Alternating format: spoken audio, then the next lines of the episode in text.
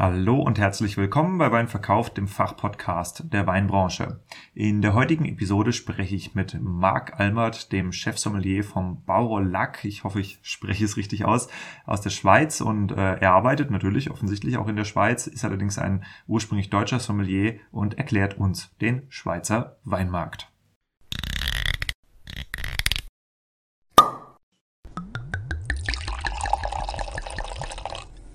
Wein gibt es nur, wenn die Winzerinnen und Winzer davon leben können.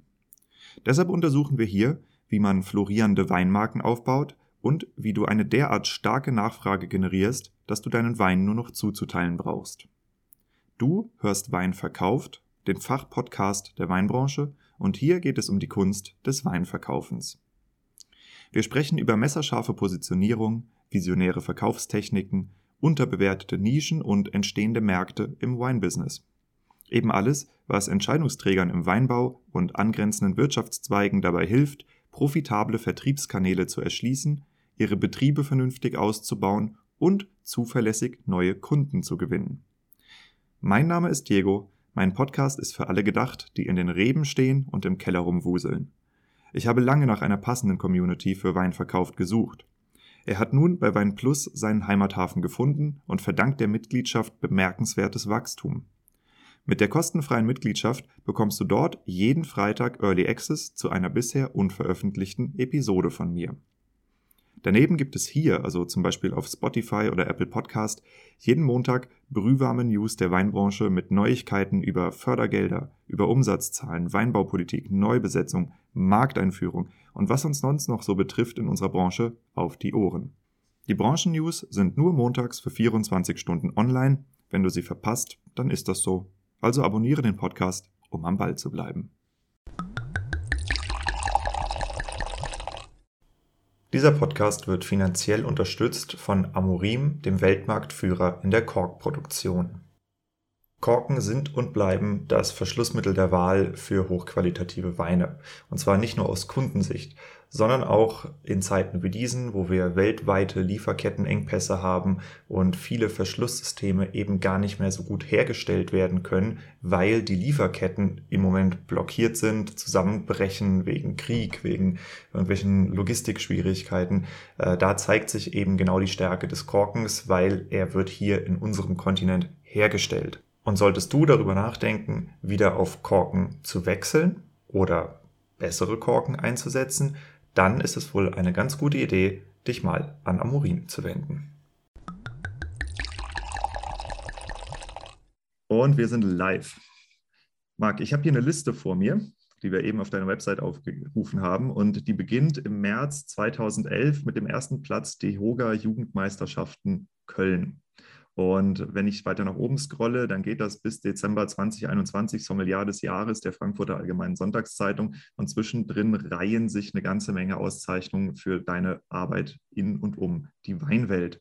Und ähm, ich würde mit einer Frage einsteigen. Wer war denn oder wie war Marc vor 2011? Äh, Marc war oder ist immer noch ein Kölner, was damals anders war. Damals war ich noch recht jung.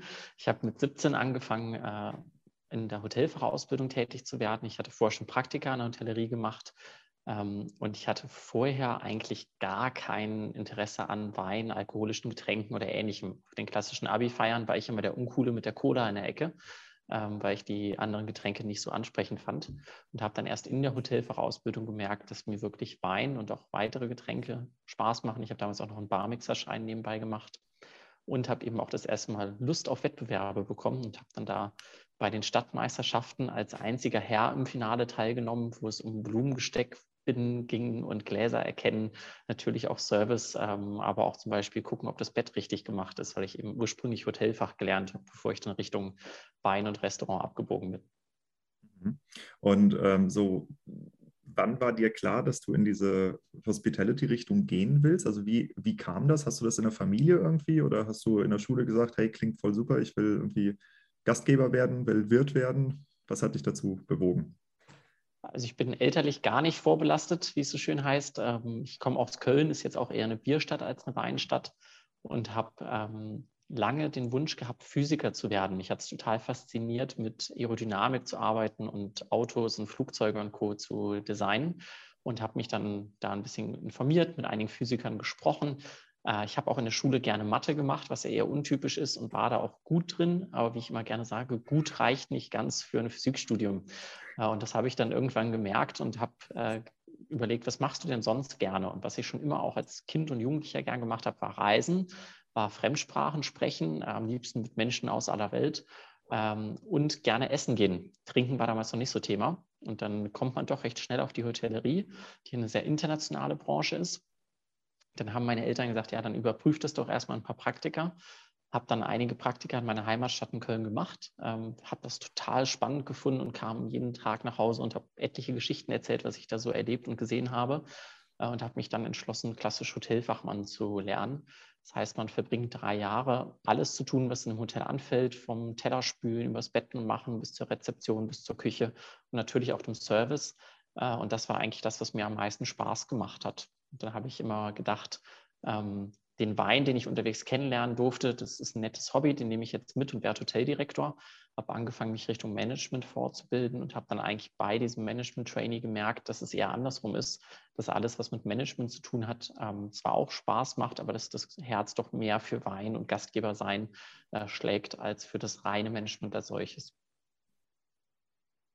Ja, nee, ich denke, das ist auch ein wesentlicher Faktor, wenn man sich halt als äh, Sommelier fortbilden will. Also das eine, klar, dass du dieses Interesse am Wein hast, aber dass du auch den Zugang zu Menschen hast. Also ich glaube, ein, ein guter Weinkenner, der aber keine Ahnung davon hat, wie man professionell bewirtet, ähm, der wird kein guter Sommelier sein. Was ist denn deiner Meinung nach ein guter Sommelier? Also wie zeichnet er sich aus? Du hast es gerade schon angedeutet. Ich glaube, eine der wichtigsten Eigenschaften des Sommeliers, die man auch nur bedingt lernen, aber sicherlich verfeinern kann, ist die Empathie.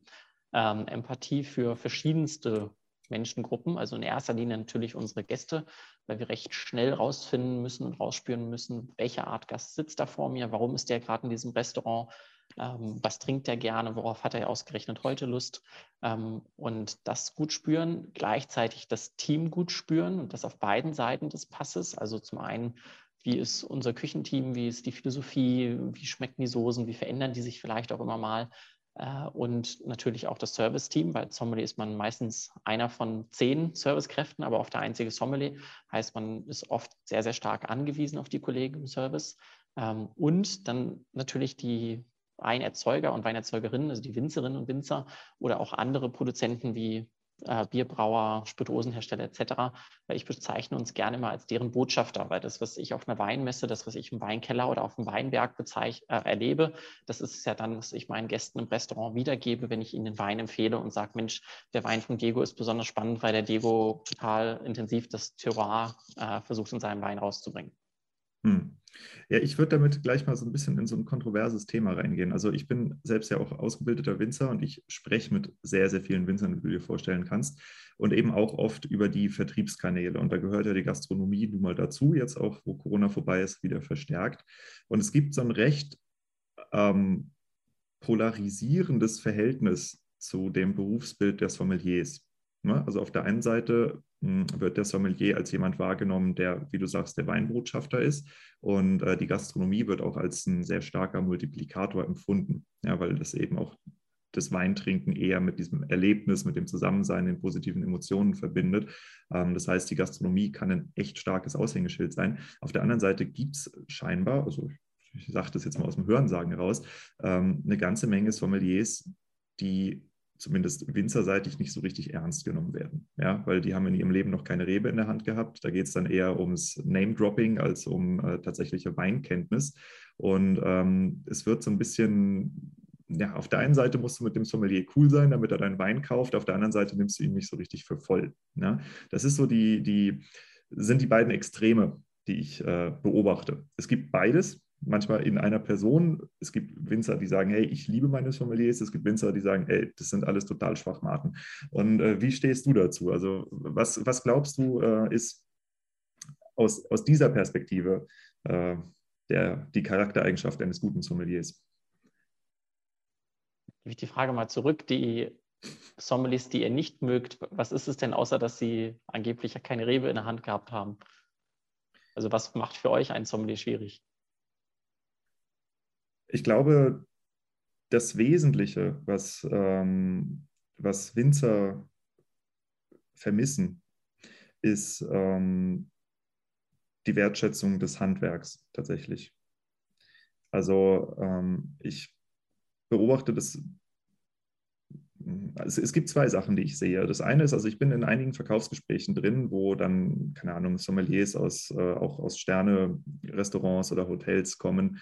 Und diese Verkaufsgespräche, die laufen in erster Linie so, man setzt äh, dem Sommelier einen sauteuren Wein vor. Keine Ahnung, ein Bordeaux oder ein Weil oder Schatzhofberg, irgendeine Kiste halt, ja. Und ähm, danach setzt man ihm seinen eigenen Wein vor, der wesentlich günstiger ist, aber auch sehr gute Qualität. Ja, um zu zeigen, hey, schau mal, hier kriegst du für einen viel günstigeren Preis was, was fast genauso gut ist. Du musst es halt nur aktiv verkaufen. Ja, so läuft das. Ähm, das heißt, auf der einen Seite hat man da äh, so ein Ding, wo man immer das Gefühl hat, hey, man muss jemanden über Geld beeindrucken. Ja, man kann jemanden nicht einfach mit, mit Handwerk beeindrucken, sondern es geht hier immer um Geld. Und ähm, die Pers eine Erfahrung, die ich gemacht habe tatsächlich in äh, der letzten Weinlese, da war ich in verschiedenen Weingütern und äh, habe dort äh, Sommeliers auch getroffen, die auch während der Weinlese in den Weingütern waren. Äh, nach diesen abendlichen Gelagen stand keiner von denen im Weinberg am nächsten Tag, obwohl die alle zur Weinlese gekommen sind. Und das wird halt gesehen. Und das wird gesehen und das hinterlässt einfach ähm, ein gewisses Unverständnis tatsächlich. Weil wenn man das Weingut besucht während der Weinlese und sich dann nur besäuft, ne? verstehst du? Also ich glaube, es ist für mich schwierig, da allgemein drüber zu sprechen, weil ich diese Situation nicht kenne oder nicht dabei ja. war ähm, die du jetzt spezifisch ansprichst. Ähm, was ich generell sagen kann, ist, dass man erstmal prüfen muss, ist denn der oder diejenige, die sagt, sie ist eine Sommelier oder ein Sommelier, wirklich ein Sommelier. Was meine ich damit? Sommelier ist äh, kein geschützter Begriff. Das heißt, jeder kann, der gerne was über Wein erzählt, sich hinstellen und sagen, ich bin Sommelier oder ich bin Sommelier. Ähm, das ist ein großes Problem. Das gibt es zum Beispiel auch im Journalismus. Jeder darf behaupten, er ist Journalist, egal ob er Germanistik studiert hat äh, oder nicht. oder einen Podcast man, betreibt als Amateur. Und das ja, merkt man, glaube ich, auch mhm. manchen Artikeln an, ob man Handwerk gelernt hat oder nicht. Ja. Ähm, beim Sommelier ist es also immer eine Frage, hat er eine klassische Ausbildung zum Sommelier? Ähm, das ist in Deutschland allen voran die IHK, die das anbietet. Auf internationaler Ebene wäre das entweder WSET, wobei das eher eine Weinfachmann, Fachfrau-Ausbildung ist als eine Sommelier-Ausbildung, äh, oder eben das Court of Master Sommeliers, was wirklich spezifisch ähm, für den Sommelier oder die Sommelier im Restaurant ausbildet. Ähm, das heißt, da kann man schon mal eine Unterscheidung machen. Wenn dann so eine Prüfung vorliegt, sage ich immer, ist es wie mit dem Führerschein. Man weiß, wie ein Auto funktioniert, aber ein richtig guter Fahrer wird man erst mit Erfahrung. Und ich glaube, das ist auch was, was man mit Sommelier vergleichen kann. Man muss sehr viel probieren, man muss sehr viel Neugier haben und sehr viel reisen, um wirklich ein guter Sommelier oder eine gute Sommelier zu werden. Ähm, natürlich durch die Strukturwandel in der Gastronomie, also Beispiel, dass wir keine Fachkräfte mehr finden oder nur noch wenige, ändern sich und beschleunigen sich manche Prozesse. Ich selbst hatte auch mit 22 meine erste Chefsommelier-Stelle, was sicherlich rückblickend ein bisschen arg früh war äh, für die Menge an Verantwortung, die ich da tragen durfte. Ähm, aber es ist durch den Fachkräftemangel. Und wenn man dann so jung in so eine Stelle geschmissen wird oder sich die selber zutraut, dann versucht man sich natürlich über Dinge zu profilieren, wo man das Gefühl hat, da kennen sich manche in meiner Umgebung mit aus. Das sehe ich bei vielen deutschen Sommeliers zum Beispiel, die kennen sich wahnsinnig gut mit deutschem Riesling aus und können zu jedem Weingut in jeder Gegend was erzählen. Wenn man aber anfängt, dann über andere klassische Weinregionen wie Mendoza, wie Western Australia oder ähnliches zu sprechen, dann merkt man, dass da einfach die Erfahrung oder das Wissen noch nicht vorhanden ist. Ähm, und ich glaube, das ist einfach wichtig, dass man da dran denkt als Sommelier oder Sommelier, dass man immer mit der Basis anfangen sollte. Und Basis heißt zum einen möglichst viele klassische Weinregionen und Stile kennen, ähm, möglichst das Handwerk schätzen, äh, was du sagtest. Das ist ja was, was scheinbar die Winzer in deiner Umgebung bemängeln. Und eben Sachen gesund hinterfragen. Also so Sprüche, wo sich bei mir die Nackenhaare sträuben. Ähm, in der Sommelier-Szene wird Grauburgunder immer wahnsinnig gebasht, äh, obwohl es eines der am leichtesten zu verkauften Rebsorten in Deutschland ist wo ich dann sage, Freunde, eure Antwort kann doch nicht sein, ich nehme keinen Grauburgunder mehr auf der Karte, sondern meiner Meinung nach muss der Anspruch sein, äh, ich finde einen Grauburgunder, der mir taugt, der mir schmeckt, der aber auch den Geschmack meiner Gäste trifft. Und ich glaube, genau darum geht es, dass wir in der Sommelier-Welt im Hinterkopf behalten müssen, dass alles, was wir tun, tun wir für unsere Gäste. Das heißt, wenn ähm, meine Gäste ganz viel Grauburgunder wollen, dann sehe ich meine Rolle persönlich nicht darin zu sagen, Grauburgunder ist scheiße, äh, ihr sollt was anderes trinken, sondern zu sagen, hey, okay, Grauburgunder, was gefällt euch daran? Wir suchen ein, zwei Grauburgunder, die euch gefallen, aber vielleicht kann ich euch noch ähnliche Rebsorten oder andere Weine zeigen, die in ein ähnliches Geschmacksprofil reingehen, die euch aber vielleicht noch nicht begegnet sind oder die in Entdeckung sind. Und ich glaube, das ist wichtig, dass man da diesen Gast Vordergrund behält, im Fokus behält, ähm, sicherlich ab und zu was Neues zeigen darf und auch eine eigene Leidenschaft haben darf und auch soll, aber doch daran denkt, dass es funktionieren muss. Und da sind wir auch beim Thema Geld, was du ansprachst. Ähm, ich glaube, wichtig als Sommelier und als guter Sommelier oder gutes Sommelier ist, dass man die betriebswirtschaftliche Verantwortung, die man hat, ernst nimmt. Das heißt, wir sehen ja inzwischen, dass immer mehr Sommeliers recht schnell die Betriebe wechseln. Früher war es ja nicht unüblich, über 30, 40 Jahre eine Weinkarte aufzubauen, ähm, die dann sicherlich auch eine persönliche Handschrift hatte, die aber eben auch sehr gut zu der Küchenstilistik und dem Standort und dem Gästeklientel des jeweiligen Restaurants passte, während man heute ja oft nur ein oder zwei Jahre in einem Restaurant ist, gerade in den ersten Berufsjahren. Und ich glaube, umso wichtiger ist es da, dass man wirklich daran denkt, dass wenn man morgen dann entscheidet, huch, ich möchte jetzt von Berlin nach Wien ziehen, weil da noch mehr Natural Wine getrunken wird, äh, dass die Karte, die man in Berlin hinterlässt, auch für den Kollegen oder die Kollegin, die folgt, funktioniert. Das heißt, dass man beim Einkaufen dran denkt, ich spreche mal von so einer 80-20-Regel, dass 80 Prozent der Karte sollten sich auch drehen, wenn ich selber nicht am Tisch stehe oder wenn ein neuer Kollege oder eine neue Kollegin am Tisch steht, während vielleicht 20 Prozent meine eigenen Trouvaillen und Liebhabereien sein dürfen, die ich wirklich dann aktiv pushen muss. Ähm, und ich glaube, dass das Leitlinien sind, die man als Sommelier in jeder Betriebsart folgen sollte, egal ob es eine kleine Weinbar mit zehn Plätzen ist oder ein Riesenunternehmen mit diversen Eventräumlichkeiten bis zu 1000 Personen, ähm, dass man einfach überlegt, was für Gäste habe ich, was ist meine betriebswirtschaftliche Verantwortung hier ähm, und wie kann ich diese Botschafterrolle, die ich gegenüber den Weingütern bin, da ernsthaft wahrnehmen. Und sicherlich gehört dazu auch die klassisch preußische Grundtugend, die du vorhin kritisiert hast, ähm, work hard, play hard. Wenn ich abends hart feiere, dann sollte ich trotzdem nächsten Morgen da stehen. Was mich überrascht, wenn du sagst, das konnten manche Kollegen nicht, weil das, glaube ich, was ist, was in der Gastronomie doch ein Stück weit manchmal vorkommt. Ähm, aber eigentlich gehört dann eben auch die Disziplin dazu, nächsten Morgen da zu stehen. Kann ich dich um eine Sache bitten? Und zwar, ich glaube, dein Kabel streicht die ganze Zeit an deinem Kragen entlang. Irgendwo. Ja. Kannst du das ein bisschen mehr spannen oder vielleicht irgendwie mal hochbinden, weil man hört das sehr laut im Mikrofon. Also nicht so laut, dass man das stört, aber das, der Rest des Interviews würde davon profitieren. Ähm, genau. Okay, super. Ähm, du hast gerade schon ein ganz, ganz spannendes Thema aufgemacht und zwar, ähm, du bist so ein bisschen in die Frage reingestellt gegangen, also wer bin ich als Sommelier, was hinterlasse ich auch? Und das sind Fragen, die mich in eine bestimmte Richtung treiben, mit der ich mich persönlich im Moment inhaltlich sehr stark auseinandersetze. Das ist das Thema der strategischen Positionierung. Ja, wir können uns eben auch im Wein positionieren. Du kannst Natural Wein machen, veganen Wein, Orange Wein, klassisch, was auch immer. Ja. Und ähm, du bist ja jetzt nun nicht ganz alleine, sondern du bist ja mittlerweile Teil in einem relativ großen Betrieb.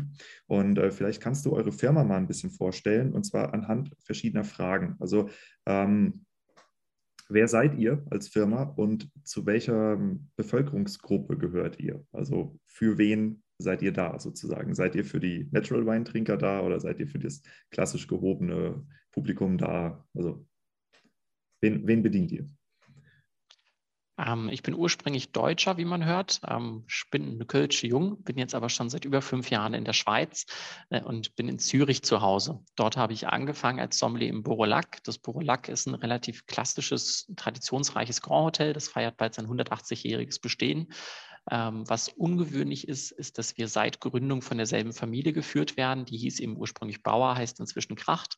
Aber das ist etwas, was man in der Spitzenhotellerie recht selten findet. Dort haben wir diverse Restaurants und die bedienen eben ganz unterschiedliche Bevölkerungsgruppen. Ähm, wir öffnen jetzt äh, bald wieder unsere Sommerterrasse und die ist wirklich für jeden Zürcher da, der einfach mal ein Kübli trinken möchte, wie es hier heißt, also sprich ein Glas Prosecco oder Champagner nach dem Shoppen. Äh, oder ein Cappuccino bis hin zu dem, der wirklich ein komplettes Menü genießen möchte. Wir haben eine Brasserie, die eher modern im Stil ist. Ähm, wir haben im Winter ein Chalet für Fondue. Wir haben einen relativ großen Bankettbereich für bis zu 250 Personen. Ähm, wir haben ein seit drei Jahren Zwei-Sterne-Restaurant, vorher Ein-Sterne-Restaurant äh, mit sehr französischer Küche. Das ist sicherlich eher was für die sagen wir, besonderen Momente, wenn man einen Hochzeitstag oder Feiertag hat. Ähm, aber da bedienen wir entsprechend recht unterschiedliche Gäste. Denn wir haben zum Beispiel auch im Sommer bei der Street Parade ein großes Event für die, die die Schweiz nicht so gut kennen. Street Parade ist ähnlich wie die Love Parade. Und da haben wir dann 1200 Raver bei uns im Garten, die äh, bei uns zu Techno feiern, was man vielleicht auch nicht erwarten würde von einem klassischen Grand Hotel. Nicht direkt, Entsprechend ist die Entsprechend ist die Weinkarte des Hauses recht bunt gemischt. Wir haben circa 600 Weine auf der Karte ähm, einen großen Schwerpunkt auf der Schweiz. Wir haben im Gourmet auch immer eine Schweizer Weinbegleitung, weil gerade ausländische Gäste ja selten die Chance haben, Schweizer Weine zu probieren. Äh, haben historisch gewachsen, aber auch eine relativ umfangreiche Bordeaux-Vertikale ähm, von diversesten Weingütern äh, und haben dann so einen kleinen Querschnitt durch den Rest der Welt. Natural Wine ist auch dabei, ist bei dem Großteil unserer Gäste aber nichts, wonach ich täglich gefragt werde, sondern eher einmal im Monat, wenn es denn hochkommt. Ähm, ein Großteil unserer Weine beziehen wir von unserer eigenen Weinhandlung, die heißt Bourg-Lacquin. Ist genauso historisch wie das Hotel. Ähm, da importieren wir insgesamt ca. 3000 Weine von 300 Weingütern aus der ganzen Welt, von denen wir ca. 130 direkt importieren und exklusiv importieren ähm, haben eine Kapazität von bis zu zwei Millionen Flaschen, die wir lagern können und sind ein Team von 50 Leuten. Das heißt, das ist schon, ich sag mal, ein mittelständischer Weinhändler in der Schweiz. Äh, die Schweiz ist da ähnlich wie Deutschland, dass ich glaube, 60 Prozent des Weinmarktes werden vom LEH abgedeckt und dann dürfen sich 3150 weitere Weinhandlungen die restlichen 40 Prozent aufteilen. Ähm, aber da sind wir recht gut positioniert und haben eben eher einen Fokus auf kleinen Boutique-Weingütern, das heißt, wir haben auch ein, zwei Big Brands im Sortiment, aber eher den Fokus auf kleinen Familienweingütern, von denen zu vielen auch eine sehr persönliche Beziehung und sehr respektvolle Beziehung besteht, äh, die zum Teil schon über Jahrzehnte dauert äh, und hoffentlich auch noch weitere Jahrzehnte dauert. Deswegen ist bei uns auch generell im Unternehmen die Philosophie eher langfristig zu denken. Beispiel, ich bin jetzt über fünf Jahre im Borelac, so lange war ich noch nie irgendwo in der Hotellerie. Im Borelac bin ich ein absolutes Küken. Wir feiern jetzt morgen eine Apero für zwei Kollegen, die schon 40 Jahre bei uns arbeiten. Ähm, und das ist wirklich ein Kernelement unseres Betriebs und unserer Philosophie, dass wir in jeglicher Hinsicht langfristig denken. Ähm, das heißt nicht, dass wir stehen bleiben. Also Beispiel in der Corona-Zeit waren wir eines der wenigen Hotels, die offen bleiben oder blieben. Äh, haben recht schnell wie alle anderen Lieferservice aufgebaut, haben aber auch gleichzeitig ein Videoschulungsportal für unsere Mitarbeiter aufgebaut äh, und haben gleichzeitig auch überlegt, ähm, wie können wir denn aktiv bleiben. Natürlich Online-Tastings über den Weinhandel, aber haben dann zum Beispiel auch ein Open-Air-Kino in unseren Park gesetzt, der sonst ein Kunstmuseum und Hochzeitslocation ist, weil eben all diese Dinge verboten waren, aber Open-Air-Kino mit ausreichend Abstand war möglich.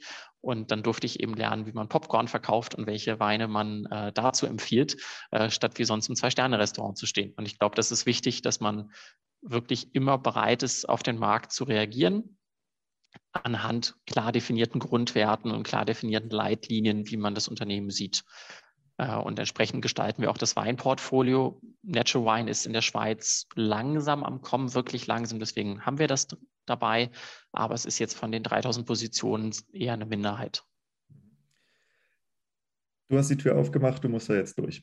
Ähm, Popcorn meine Frau und ich, wir sind voll aufs Popcorn gekommen, ja, weil wir haben festgestellt, das ist eigentlich ein ziemlich geiler Snack, also gerade wenn man es nicht unbedingt süß zubereitet. Ja, also du hast brutal viel Ballaststoffe, okay, klar, du hast Kohlenhydrate, aber das sind auch keine verarbeiteten Kohlenhydrate, sondern das ist halt Mais, ja, und du machst es ja mit irgendeinem Fett, wir machen das meistens mit Kokosfett und wir sind jetzt ziemlich weit gegangen, was das Würzen angeht. Ich habe äh, gestern Garam Masala Popcorn gemacht ziemlich geiler Shit. Kann ich nur empfehlen. Äh, passt übrigens hervorragend zu so einem äh, Mosel-Kabinett oder sowas, so ein bisschen was süß ist. Was hast du über Popcorn gelernt als Sommelier? Jetzt bin ich aber echt gespannt. Also das Popcorn, was ich nie vergessen werde, das gibt es inzwischen zwar häufiger, aber in meiner Barmixer-Ausbildung war eigentlich das Schönste, dass wir jeden Kurs in einer anderen Bar in Köln hatten. Manches war eine klassische Hotelbar mit Zigarrenlounge, manches waren so neue Speak-Easy-Bars, die gerade aufkamen. Und da habe ich ein Popcorn bis heute auf der Zunge. Das war ein richtig gut gemachtes Trüffelpopcorn. Mhm. Ähm, und das hält dann entsprechend weintechnisch auch viel aus. Da kannst du dann auch einen richtig gereiften, teilweise geholzten Chardonnay zu nehmen. Ähm, während sonst mein Allround-Waffe für Popcorn ist eigentlich Champagner. Äh, also ich finde, es lohnt sich ab und zu Champagner ins Kino zu schmuggeln. Ähm, aber sonst kann man da auch sehr unterschiedlich arbeiten, je nach Popcorn-Art. Du hast es schon angesprochen, bei uns wurden die erbittersten Diskussionen erstmal geführt, ob das Popcorn salzig oder süß sein soll, weil die Deutschen im Team, so wie ich, tendenziell eher süßes Popcorn zum Kino assoziieren. Hier in der Schweiz ist salziges Popcorn deutlich beliebter. Äh, und dann war eben die Frage, okay, bieten wir beides an oder nur eins? Und wenn ja, warum? Wie begründen wir das? Und haben dann da eine recht bunte Weinauswahl zu gehabt von einem leicht orange angehauchten Wein, äh, den ich persönlich gar nicht so schlecht fand zum salzigeren Popcorn, äh, bis hin zu einem sehr fruchtbetonten Rosé, was aber auch einfach daran lag, dass das Kino, ich glaube, 30 Meter vom See weg war. Und wenn dann da die Sonne untergeht, dann ist es mehr ein Stimmungsthema als ein Food Pairings Thema. Und hm. ich glaube, das ist auch was, was man bei Sommeliers manchmal noch mehr berücksichtigen sollte. Es wird immer ganz, ganz viel über Food and Wine Pairing gesprochen. Das ist auch wirklich wichtig, gerade im Gourmet-Bereich. Ähm, ich spreche aber eigentlich lieber über ein Gastsituations-Food-Wine-Pairing, weil es ganz oft ja eher um die Stimmung am Tisch drauf ankommt. Oder ist das jetzt ein Hochzeitstag? Äh, oder ist es ein Business Lunch, wo vielleicht konservativer bestellt wird? Ähm, oft hat man ja auch die Situation, dass verschiedene Gänge bestellt werden und dann geht es eher darum, den Tisch zu lesen, sage ich mal, als jetzt wirklich das perfekte Food and Wine Pairing äh, zu definieren. Das ist natürlich die Kür, aber es braucht eben auch alles andere. Hm. Ja, also was ich dir mega ans Herz legen kann, das ist mal so ein Palo Cortado Sherry zu salzigen Popcorn. Das geht ab. so habe ich das auch ich das erste eh, Mal kennengelernt. Sherry ist so eine unterschätzte ah, ähm, Allzweckwaffe für viele Sommeliers oder es gibt viele fortified, also aufgesprittete Weine, auch manche gereiften Port-Stile oder auch manche Madeiras. Man kriegt es einfach so selten, deswegen denkt man so selten dran. Aber es gibt tatsächlich sogar einen Sommelier-Wettbewerb zusammen mit dem Küchenteams, der sich nur um ähm, Sherry und Food Pairing dreht. Ähm, Copa Jerez nennt sich das. Äh, und das ist total spannend, wenn man sich da mal so die Gewinnermenüs anschaut, ähm, was da alles rauskommt ähm, weil das, es gibt so viele verschiedene Stile von Sherry und ich glaube, es gibt kaum Weine, die so gereift sind und so günstig sind. Das heißt, wirklich für die Gastronomie auch extrem spannend einzusetzen sind. Hm. Ich will noch ein paar Themen aufmachen, ne? weil äh, du hast ein, äh, bietest Möglichkeiten. So, Schweizer Weinmarkt. Ähm, jetzt, wo du halt einerseits über die Verkaufsrolle, aber auch über die Einkaufsrolle dich äh, da ein bisschen auskennst, ähm, würde ich dich gerne mit was konfrontieren, was ich hier in Deutschland beigebracht gekriegt habe in Geisenheim und ich weiß einfach nicht, ob es stimmt. Und zwar wird dir dort ähm, erklärt, der Schweizer Weinmarkt habe ein Problem. Dieses Problem sind die Importzölle, ja, womit natürlich der häusliche Weinmarkt geschützt werden soll, auch gegen den Preisverfall und, und, und. Dadurch hätte man aber in der, Pre äh, in der Schweiz die Situation, dass es weniger Konkurrenz durch Überseeweine, durch, selbst durch Weine aus dem Nachbarland gibt und deshalb die allgemeine Weinqualität sich nicht so schnell verbessert wie international drumherum. Ähm, das ist ja ein Podcast, deswegen muss ich dazu sagen, man sieht mich schmunzeln.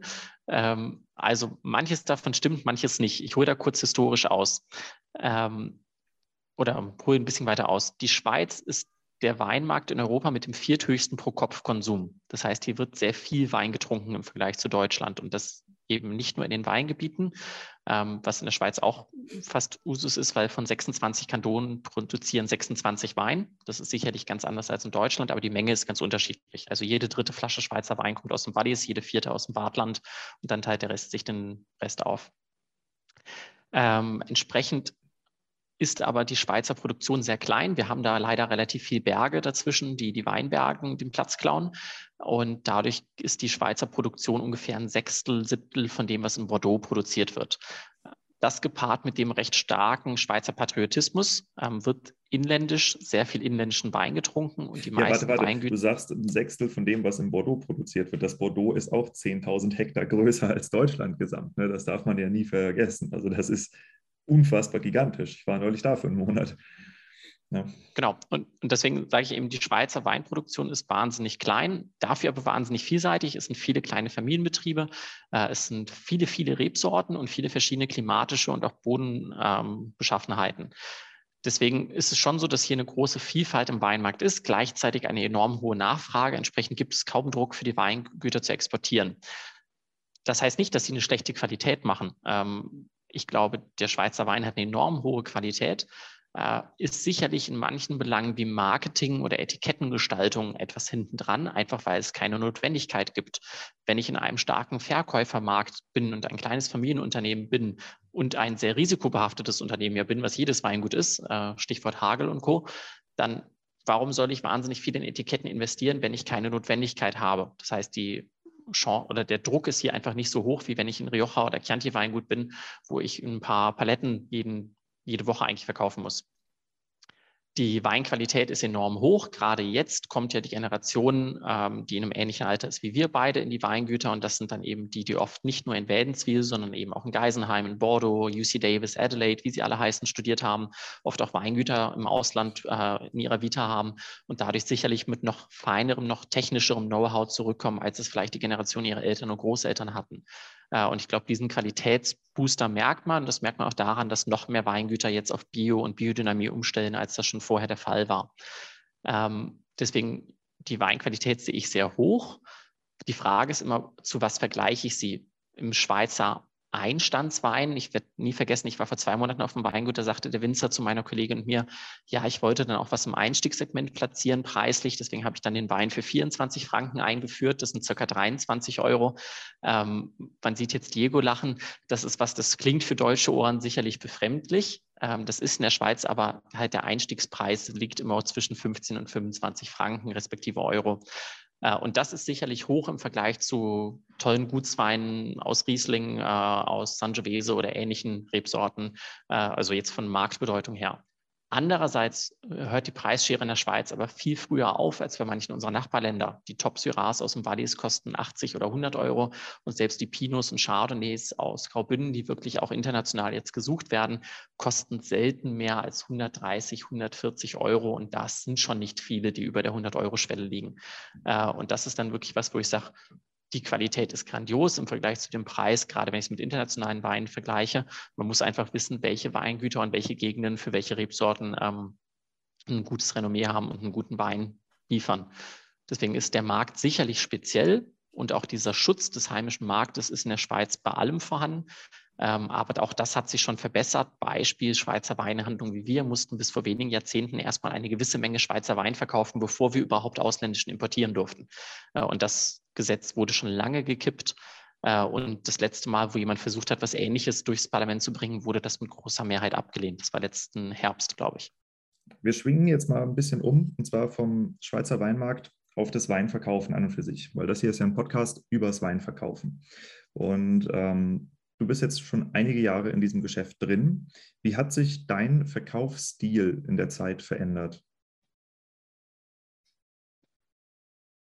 Also ich fange jetzt mal leicht schulisch an. Das Weinverkaufen beginnt ja in der Angebotsgestaltung.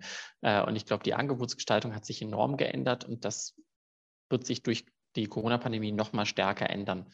Ich glaube, dass auch in klassischen Betrieben die Weinkarten sich grundlegend ändern werden. Das heißt vor allen Dingen kleiner werden. Ich glaube, die Zeit dieser großen ähm, Bibliotheken oder bibliothekfüllenden Weinkarten ist fast vorbei, bis auf ein paar Leuchttürme, wie ich sage mal Palais Coburg in Wien, äh, wo man sowas erwartet. Heißt, ich glaube, wir werden kleinere dynamische Karten sehen und auch anders präsentierte Karten, sei es als Tablet, sei es doch wieder auf einer Schiefertafel, sei es nur mündlich vorgetragen. Ähm, ich glaube, dass da jetzt ein wirklicher Wandel noch schneller passiert, als er schon vorher passiert ist. Ähm, ferner, glaube ich, werden wir wegkommen und tun das auch schon von klassischen Weinkarten mit 75 Zell-Format und in der Schweiz 70 Zell-Format. Bei uns ist zum Beispiel das Halbflaschenformat enorm gefragt seit Jahren schon und da bauen wir auch im Premium-Segment äh, extrem stark aus. Ich glaube, das, oder das sieht man ja auch schon seit Cora war, das Thema By the Glass, also der Offenausschank sich enorm gewandelt hat. Ähm, dass da mehr angeboten wird, vielleicht auch kleinere Mengen angeboten wird, ist was, was mir wirklich gefallen würde, wenn dieser Trend aus den europäischen Metropolen endlich auch mal in Deutschland und der Schweiz ankommt, dass man auch mal einer Weinbar ein Flight bestellen kann äh, von eben 3x50 oder 75 Zell und nicht jedes Mal ein Dezi oder im schlimmsten Fall noch ein A-Viertele, äh, wie es das ja teilweise noch gibt. Das heißt, dieses Thema Wein probieren und auch bewusster Weinkonsum ähm, immer stärker eine Rolle spielen wird. Das ist das, was sich, glaube ich, insgesamt verändert und das zeichnet sich auch in unseren Karten ab. Ähm, zum Beispiel in der Brasserie haben wir eine Weinkarte, die nach Geschmack sortiert ist, anders als die im Gourmet, die klassisch nach Regionen aufgebaut ist. Ähm, mein persönlicher Stil hat sich insofern verändert, ähm, dass ich glaube, ein Leitsatz beim Weinverkaufen ist, was, was mein erster Chefsommelier mir schon mitgegeben hat. Wine Selling is Storytelling. Äh, ich glaube, das ist gerade als Sommelier im Restaurant enorm wichtig und desto mehr Erfahrung man hat, ähm, und da darf ich ja jetzt noch hoffentlich 40 weitere Jahre Erfahrung sammeln, äh, desto mehr Stories hat man eben zu erzählen, weil man mehr persönliche Begegnungen mit den Winzern hatte, immer mehr Weinberge und Weingüter schon persönlich besucht hat ähm, und da, glaube ich, einfach mehr aus dem Vollen schöpfen kann und mehr vergleichen kann und mehr eben Geschichten erzählen kann. Und das ist ein Kernelement des Verkaufens. Ähm, ansonsten ist, glaube ich, das Wichtigste beim Verkaufen, das, was wir schon als Eingangsthema besprochen haben, das Thema Empathie dass ich schaffe, zum einen, bevor ich am Tisch bin, den Tisch schon einschätzen zu können, entweder weil es ein Stammgast ist, den ich kenne, oder weil ich auf gewisse nonverbale Zeichen achte oder mir überlege, okay, sind die jetzt zum Geschäftsessen hier oder ist der Herr Weber jetzt mit seiner Frau hier und möchte sie beeindrucken oder ist eher zurückhaltend, ist es das erste Date. Äh, das sind alles Tische, wo ich ganz anders dann jeweils rangehen muss, auch wenn es vielleicht immer derselbe Gast ist. Ähm, und dann feilt man, glaube ich, immer mehr an den Fragen, die man stellt, weil man ja doch eigentlich so ein Verkaufsgespräch im Restaurant recht schnell führt, also auch schneller als in einer Weinhandlung oder geschweige denn auf dem Weingut, ähm, weil man ja doch noch ein oder zwei Tische mehr hat, die man in derselben Zeit beraten muss. Und ich glaube, das ist was, wo jeder für sich dran feilt und ich auch ganz stark, wie ich mit möglichst wenigen Fragen den Gast wirklich kompetent beraten kann aber auch wirklich ein gutes Gefühl dafür kriege, was jetzt seine Wünsche, seine Erwartungen an den heutigen Abend oder das heutige Lunch sind. Hm.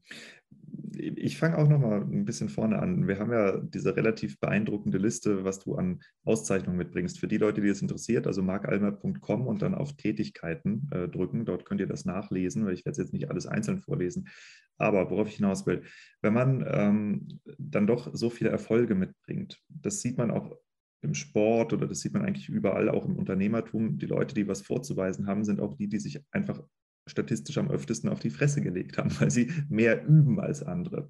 Und äh, das heißt, du hast garantiert auch so ein paar Momente aus deiner Sommelier-Geschichte, die dir bis heute rote Ohren verpassen. Was äh, hast du denn so an, an Sachen, die dir spontan einfallen, wo du sagst, oh, gut, dass ich die Lernkurve mittlerweile ein bisschen äh, weiter entlang geschritten bin? Ich könnte jetzt viele Anekdoten auspacken. Ich nehme mal ein paar. Zum Beispiel habe ich mal in einem Verkaufsgespräch gesagt, der Vionier mit seiner erfrischenden Säure, wo mich dann der Gast korrekterweise darauf hinwies, dass Vionier ja tendenziell eine säurearme Rebsorte ist. Und das war einfach so ähm, versucht zu blöffen und komplett daneben gelegen. Äh, das ist was, was hoffentlich weniger geworden ist. Das äh, ist aber, glaube ich, was, was in der Weinwelt häufiger passiert. Ähm, was ein sehr sensibles Thema ist und im Restaurant nicht immer ganz einfach, ist das Thema Preis. Ich hatte es einmal, dass ein äh, recht traditioneller Gast in einem Hamburger Restaurant, wo ich tätig war, bei mir mündlich, ohne die Karte aufzuschlagen, einen sehr gereiften Chatulatur bestellte. Oh, und ich versuchte das dann nochmal über den. Sind Sie sich sicher? Nein, den klassischen Fingerzeig in der Karte nochmal zu bestätigen. Und der klappte noch, bevor ich sie offen hatte, die Karte zu und sagte, finden Sie, ich sehe aus, als wenn ich mir das nicht leisten kann. Ähm, was eine unschöne Situation ist. Ich hatte aber auch genug Situationen, wo diese Rückbestätigung des Preises durchaus sinnvoll ist. Also ich sage mal, gerade eine Burgundkarte, wenn es da um eine Zeile sich der Gast vertut, dann kann es halt schon mal schnell auch ein Preisunterschied sein, ob er jetzt einen Geoffrey Chambertin Village von einem eher unbekannten Weingut nimmt oder den direkt daneben von Rousseau, sage ich mal. Das ist dann schon was, wo es wirklich einen großen, großen äh, Preisunterschied macht und wo es dann besser ist, lieber einmal mehr nachzufragen. Ähm, nur, dass ich es auch richtig habe, darf ich in den Wein bringen. Mhm. Ich glaube, das sind so die Themen, wo ich wirklich mal daneben lag oder auch doof dastand. Und es fühlt sich dann auch doof an im wahrsten Sinne des Wortes. Ähm, aber ich glaube, es wird sowas immer wieder geben. Ähm, zumal ich versuche auch für mich eigentlich den Gast nie zu belehren. Und gerade wenn es dann eine nicht mögliche Bestellung ist, wird das schwierig. Also Beispiel, ich hatte kürzlich einen Gast, der bestellte bei mir einen Ruina Rosé Blanc de Blanc. Ähm, das ist dann was, da musst du ja rausfinden, was er denn jetzt eigentlich haben möchte. Möchte er einen Ruinar reinhängen oder was genau wollen Sie von mir? Ne? Ja. Möchte er einen Ruinar Rosé, möchte er einen Blanc de Blanc? Du willst den Gast ja aber auch nicht ein schlechtes Gefühl geben, gerade wenn er noch weitere Gäste am Tisch hast. Heißt, du musst dann sehr genau überlegen, wie du das jetzt löst weil du musst mhm. es lösen, der hat ja Durst und du willst ja auch eine Flasche verkaufen, aber du musst jetzt genau überlegen, wie schaffe ich das so wiederzugeben, dass ich rausfinde, was er will, ohne dass er sich äh, überstümpelt fühlt. Ich meine, der große Klassiker, den wahrscheinlich jeder äh, Winzer oder jeder Sommelier schon mitbekommen hat, ist, ich mag keinen Chardonnay, bringen Sie mir Chablis. Ähm, sicherlich ist das was, wo man als Sommelier kurz vor nachdenkt, weiß ich jetzt darauf hin, dass das auch ein Chardonnay ist oder ich nicht. Trink, ich trinke nur trocken, ist für uns der Klassiker. ja, ja, und das ist zum Beispiel ein Riesenthema. Ähm, ich mag keine Weine im Holz. Prima, dann mögen Sie wahrscheinlich auch viele deutsche Rieslinge, große Gewächse nicht. Ja, wieso? Die haben doch kein Holz. Doch, die haben 20.000 Liter Holz. Und das sind genau die Dialoge, die man eigentlich nicht führen will, weil man ja den Gast dann das Gefühl gibt, er kennt sich nicht aus. Und das ist ja der Riesenfehler, der in der Sommelerie lange auch ähm, kultiviert wurde, dass wir uns in unseren Elfenbeinturm setzen und sagen, haha, lieber Gast, ich weiß viel mehr als du und deswegen musst du mir jetzt trauen und ich ziehe das Geld aus der Tasche. Und das ist ja keine angenehme Kundenbeziehung oder Gästebeziehung, die man da aufbaut. Ähm, und ich glaube, das ist das, wo man wirklich lernt, dran zu feilen, mit diesen schwierigeren Situationen umzugehen. Ähm, und das ist was, wo ich zum Beispiel meinen Restaurantleiter als großes Vorbild sehe, der Aurélien Blanc, der kommt selber aus dem Burgund, ähm, ist ein, zwei Jahre älter als ich, sage ich mal, nein, ein bisschen älter als ich und ist auch bester Sommelier der Schweiz mal geworden. Und das ist wirklich jemand, dem ich wahnsinnig gerne beim Arbeiten zuschaue, weil der ein enormes Taktgefühl hat ähm, und extrem gut darin ist, sich auf Gäste einzustellen. Und ich glaube, das ist fast wichtiger als Fachwissen. Fachwissen braucht es sicherlich auch, äh, damit man dann eben nicht sagt, der, äh, der spritzige Vionier, ähm, sondern dass man eben wirklich äh, dann eher aber auch schaut, okay, welcher Tisch ist überhaupt an Vionier interessiert. Hm. Ich finde es das interessant, dass du die ganze Zeit ähm, die Empathie so hochhebst, weil äh, ich weiß nicht, ob er dir bekannt ist, Gary Vaynerchuk. Mhm. Gary V. Klar. Ja, der ja. hat ja die Weinmarke Empathy rausgebracht tatsächlich. Und ähm, der, der spricht da ganz ähnlich drüber. Der hat die verkauft, auch für einen relativ stolzen Preis. Ich glaube, wenn ich mich recht erinnere, irgendwie 60 Millionen Dollar oder sowas, ist schon irre. Ähm, aber äh, ja, das ist was, was in der Weinwelt oft fehlt. Und ähm, tatsächlich bin ich ja auch in Kontakt mit ein paar Weinhändlern. Also äh, ich mache jetzt äh, relativ viel mit Geile Weine. Kennst du die aus Deutschland? Mhm. Genau. Und ja. äh, der, der Sedat, der Gründer, der singt das gleiche Lied. Ne? Also der ist äh, irgendwann mal in eine Vinothek reingegangen, weil er zum Geburtstag oder so einen Wein mitbringen wollte. Und äh, das Ende der Geschichte war, dass er gesagt krieg, kriegt, ich glaube, Sie sind hier nicht ganz richtig, vielleicht sollten Sie lieber in einen Supermarkt gehen, wo du so denkst, ey, what the fuck? Da ist jemand und will bei dir Wein kaufen und nur weil der nicht beschreiben kann, was er haben will, weil er keine Ahnung hat, schmeißt du ihn praktisch aus dem Geschäft raus. Ne? Hm, ja, aber das, äh, das glaub, ist was, das begegnet uns tatsächlich öfter in der Weinwelt. Ja. Genau, und ich glaube, da müssen wir wirklich dran arbeiten und ähm, da müssen wir auch an unserer Kommunikation arbeiten, ähm, weil wir halt nicht dieselbe Sprache sprechen wie unsere Gäste, auch wenn wir beide Deutsch sprechen. Ähm, Beispiel, was mir ganz, ganz oft begegnet ist, äh, das Wort fruchtig verstehen manche so, wie es heißt, fruchtig, also viele fruchtige Aromen. Andere meinen damit aber restsüß. Und das muss ich dann ein bisschen abklopfen. Was ist denn jetzt genau gemeint? Ähm, und das ist wichtig, dass man da auch diese missverständlichen Wörter kennt und dann auch weiß, wie ich aus dem Beratungsgespräch rauskomme. Und da ist zum Beispiel was, was, glaube ich, oft vergessen wird. Sommeliers werden immer nur als die Weinleute gesehen ein klassisch ausgebildeter Sommelier wird aber noch andere Getränke und auch andere Speisen können. Und das ist was, wo ich mir dann oft mit helfe, wenn ich zum Beispiel höre, ich trinke eigentlich gar keinen Wein, ich mag nur Bier. Spitze, welches Bier mögen Sie denn? Äh, wenn er mehr Weizen trinkt, wird er wahrscheinlich eher aromatische Rebsorten bevorzugen als jemand, der jeden Tag ein Guinness trinkt oder bestimmte Craft-Bier-Stile, äh, die ein bisschen bitterer daherkommen. Da sollte ich dann wahrscheinlich eher mit einem tanninbelasteten Wein oder Tannin geprägten, nicht belasteten Wein kommen. Äh, und da eben abzufragen, was mögen Sie denn sonst gerne? Ähm, zum Beispiel auch Tees, ob ich einen Räuberstee mag oder einen, äh, Ostfriesentee, ist ja ein Riesenunterschied und entsprechend kann ich dann auch meine Weinempfehlung darauf abstimmen. Und das ist, glaube ich, was, wo wir den Kopf aufmachen müssen und das tun viele Sommeliers auch schon, dass man eben sich mit anderen Getränken auskennt, auch um die Gäste besser abzuholen. Und das Thema mit dem Supermarkt würde ich gerne noch kurz aufgreifen, weil auch in der Weinwelt ähm, zumindest auf Sommelier-Seite wird der LEH ja immer als böses Feindbild gesehen, was er ja vielleicht ein Stück weit ist, weil da das Thema Preis als definierendes Faktum gilt, was ich beim Wein halt schade finde. Ähm, aber was ich glaube, wir oft vergessen, ist, dass ein Großteil unserer Gäste kauft Wein im Supermarkt. Entsprechend sollten wir auch wissen, was im Supermarkt ankommt. Äh, ich habe zum Beispiel eine Zeit lang mir mal abonniert den Newsletter von Vivino und das ist ganz spannend, weil da kriegst du dann wöchentlich welche Weine am meisten gescannt werden und welche am höchsten bewertet werden. Und ganz weit oben ist da immer die Rebsorte Primitivo, was was ist, wo sicherlich viele Sommeliers sagen, hm, das finde ich doof, das schmeckt mir nicht, das ist zu süß. Ähm, ich verkaufe nur zehn Fandel. Uh. ja, ja. ja, wo ich dann aber mir wirklich denke, ja gut, aber wenn das eine Mehrheit der Bevölkerung gerne trinkt, dann sollten wir uns damit beschäftigen und sollten überlegen, wie hole ich denn den Primitivo-Trinker im Restaurant ab? Und ich glaube, das ist das, wo ich dann die Antwort parat haben muss, welche Rebsorten, welche Weine, welche Stilistiken ähm, können dieser ähm, Geschmack bedienen. Vielleicht nehme ich auch ein Primitivo auf die Karte, aber dann eben ein Primitivo, hinter dem ich persönlich stehen kann von Qualitätsansprüchen. Ähm, und das ist, glaube ich, was, wo ich sage, da muss eher die Reise hingehen und nicht dieses, die Bösen da drüben und wir hier vorne, was das lange ist. Ich glaube, sobald es ins Dogmatische geht, wird es immer schwierig und da sollte man dann eher dieses Brücken schlagen und die Brücke kann dann eben ein Wein auf der Karte sein. Ja, ich, ich äh, sehe das mit dem Primitivo. Bei euch wird bald der Doppio Passo auf der Karte stehen. Ähm, Nee, aber das ist ja ist im Grunde die gleiche Thematik wie mit dem Grauburgunder. Ne, du hast halt Rebsorten, die die Leute sich einfach merken aus dem Urlaub, wie auch immer, oder aus dem LDH und das dann eben auch überall einfordern, weil sie wissen, damit machen sie nichts falsch und sie haben zumindest mal eine Idee davon, was sie für ein Produkt kriegen, wenn sie es bestellen. Das ist ja, ist ja schon mal ein großer Vorteil für viele Menschen, äh, dass sie eine Vorstellung davon haben, was sie da eigentlich bestellen. Und das ist eines der Hauptprobleme, was wir äh, im Wein ja lösen müssen. Ähm, ich würde gerne nochmal. Ich glaube, wenn Thema ich da kurz einhaken darf, ähm, ich finde das ganz spannend, ähm, wenn man so Systemgastronomie in Deutschland sich anschaut und dann deren Weinkarten, so man das nennen darf, also Getränkekarten aufschlägt, stehen da die Weine oft wie folgt. Dann steht der erste Wein, da steht dann Weingut Schneider Pfalz, ähm, beim, oder Schneider oft nur. Beim zweiten steht dann Cabernet Sauvignon und beim dritten steht Rioja. Ähm, das finde ich zeigt eigentlich aus, was hat sich geschafft als Brand beim Gast festzusetzen. Und das ist eben mal eine Rebsorte, mal eine Region, mal ein Hersteller oder Weinerzeuger oder wie auch immer. Ähm, und ich glaube, das ist was, da müssen wir auch im Verkaufsgespräch darauf achten. Da versuche ich zum Beispiel auch die Kollegen im Service drauf zu schulen. Ähm, bei uns sind Chablis und Sancerre wahnsinnig beliebt. Ich glaube, dass viele Gäste aber eher die Appellation bestellen als den Winzer. Unser Job ist dann zu gucken, dass der Winzer oder das, was dann im Glas ist, ordentlich ist. Ähm, aber es wird halt in erster Linie ein Chablis bestellt und nur in zweiter Linie ein Chablis von Brocard äh, oder aus der Lage Vaudevé.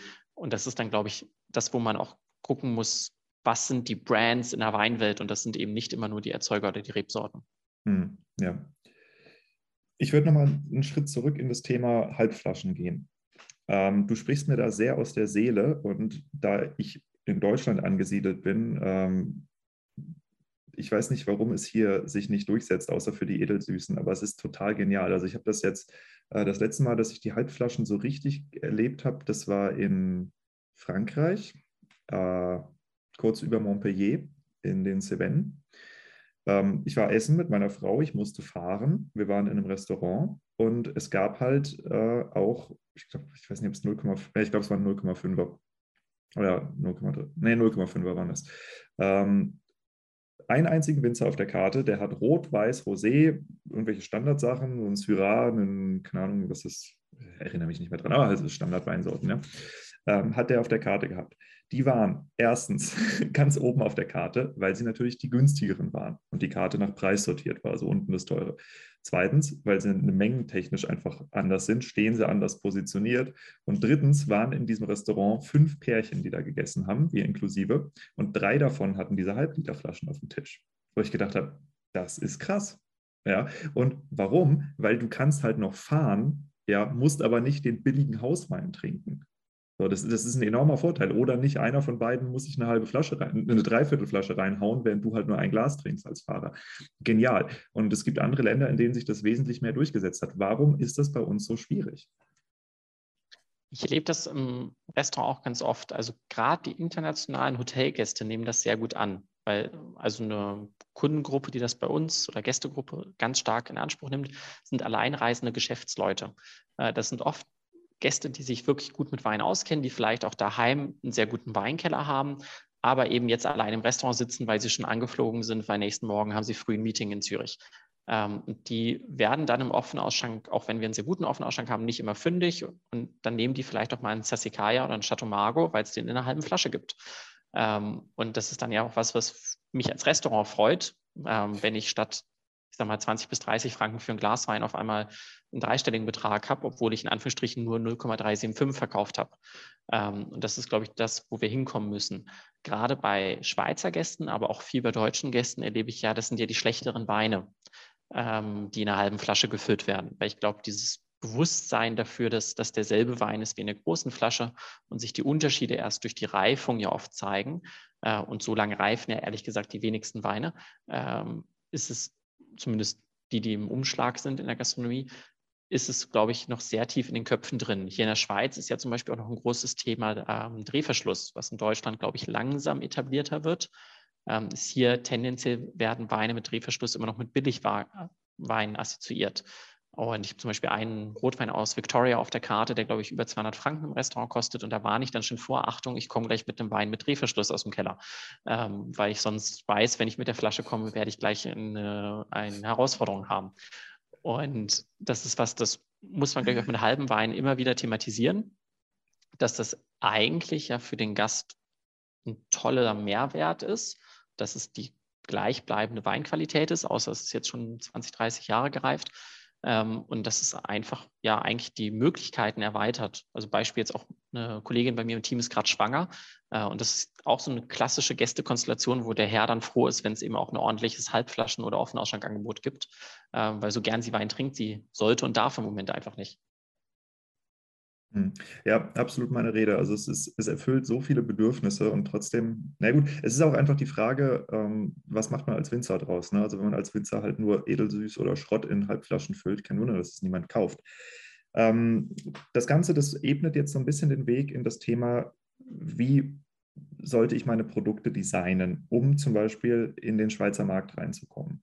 Also wenn jetzt ein Winzer sagt, okay, hey, ich will in die Schweiz verkaufen oder vielleicht sogar mit euch zusammenarbeiten, was sind denn im Moment die Trends? Was sind die gefragten Sachen? Ähm, wir haben ja auch mit einer Exportthematik zu tun. Ja.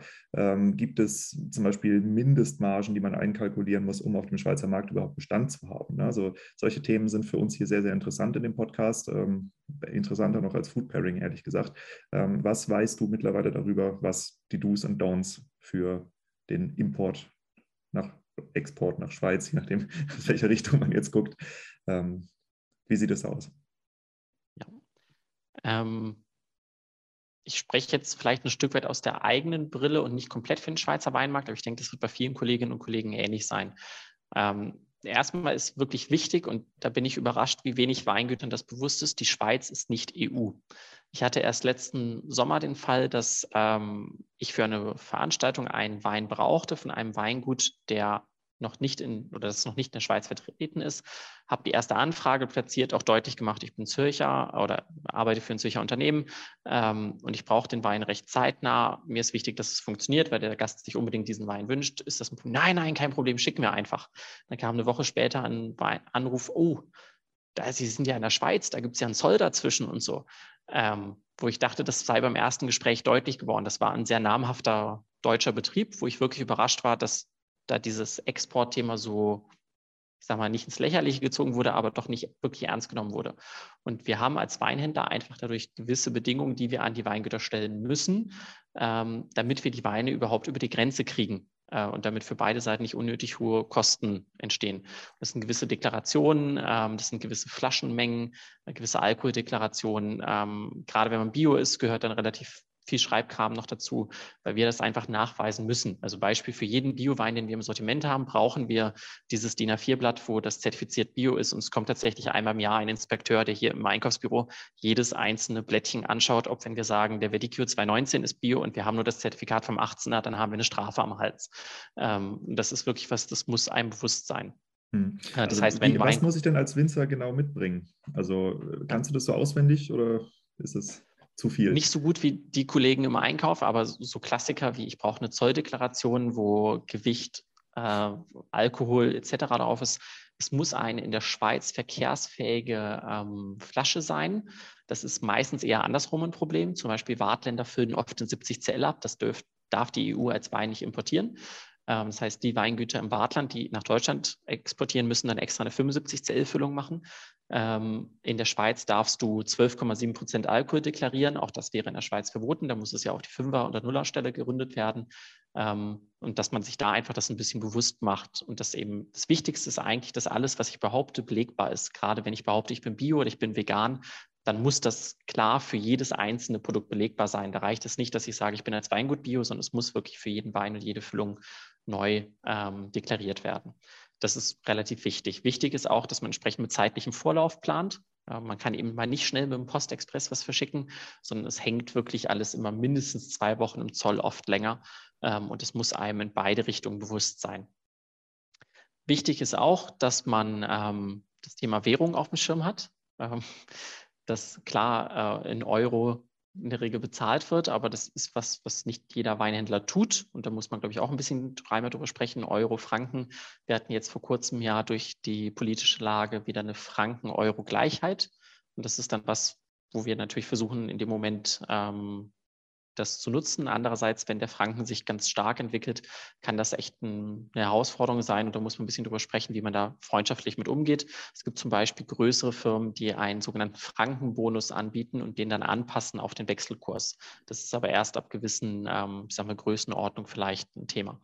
Ähm, aber das ist allgemein gesprochen, jetzt nicht speziell für uns gesprochen. Was wichtig ist, sind Themen wie Schrauber, wir sind eigentlich dankbar für jeden Wein, der mit Schraubverschluss uns angeboten wird. Aber es ist natürlich so, dass viele Weingüter das noch nicht gern machen, weil auch in der Schweiz das. Warte, redest du jetzt gerade aus der Gastronomie-Sicht oder aus der Weinhändlersicht? Beides. Also der, der Weinhändler verkauft ja am Ende auch an die Gastronomie. Ähm, heißt, das ist einfach ein Thema, wo man vielleicht überlegen muss, ähm, je nachdem, wo ich dieses Produkt platzieren möchte, macht da ein Schrauber Sinn oder nicht. Ähm, tendenziell macht für die Schweiz im Moment ein Korken mehr Sinn als ein Schrauber was ich persönlich schade finde, aber so ist es leider. Aber du hast doch gerade gesagt, dass ihr euch freut, wenn ihr Schraubverschluss angeboten kriegt. Ja, das tun wir auch als, ähm, weil eigentlich würden wir gerne mehr Schraubverschlussweine pushen. Ähm, und ich habe zum Beispiel die Herausforderung, ich habe einmal im Jahr eine Großveranstaltung im Hotel mit 1500 Gästen, da suche ich immer einen Rotwein mit Schraubverschluss. Da gibt es einfach kaum was, weil kaum einer sich traut, einen Rotwein mit Schraubverschluss in die Schweiz zu äh, importieren. Ich bin mir sicher, dass es für die Produkte, die wirklich für die Bankett-Gastronomie und Event-Gastronomie gedacht sind, das eigentlich gut angenommen würde.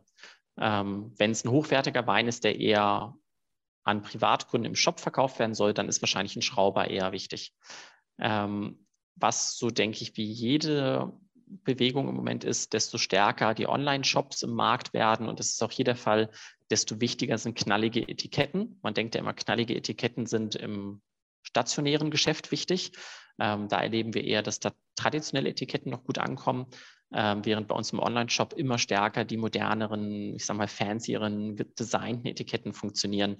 Ähm, also ein Beispiel, was in der Schweiz gut funktioniert und das wahrscheinlich jeder kennt, Charles Smith, Boom Boom Syrah ähm, mit dieser Bombe drauf. Das ist einfach was, sowas funktioniert im Moment im Online-Shop. Oder ich weiß noch, in Deutschland wurde mir lange in Online-Shops im Angebot dieser Macho Man Mourvedre, glaube ich. Ähm, das war dann auch so ein knalliges Etikett, was scheinbar bei dem Weinhändler gut funktionierte. Und das fängt hier langsam an.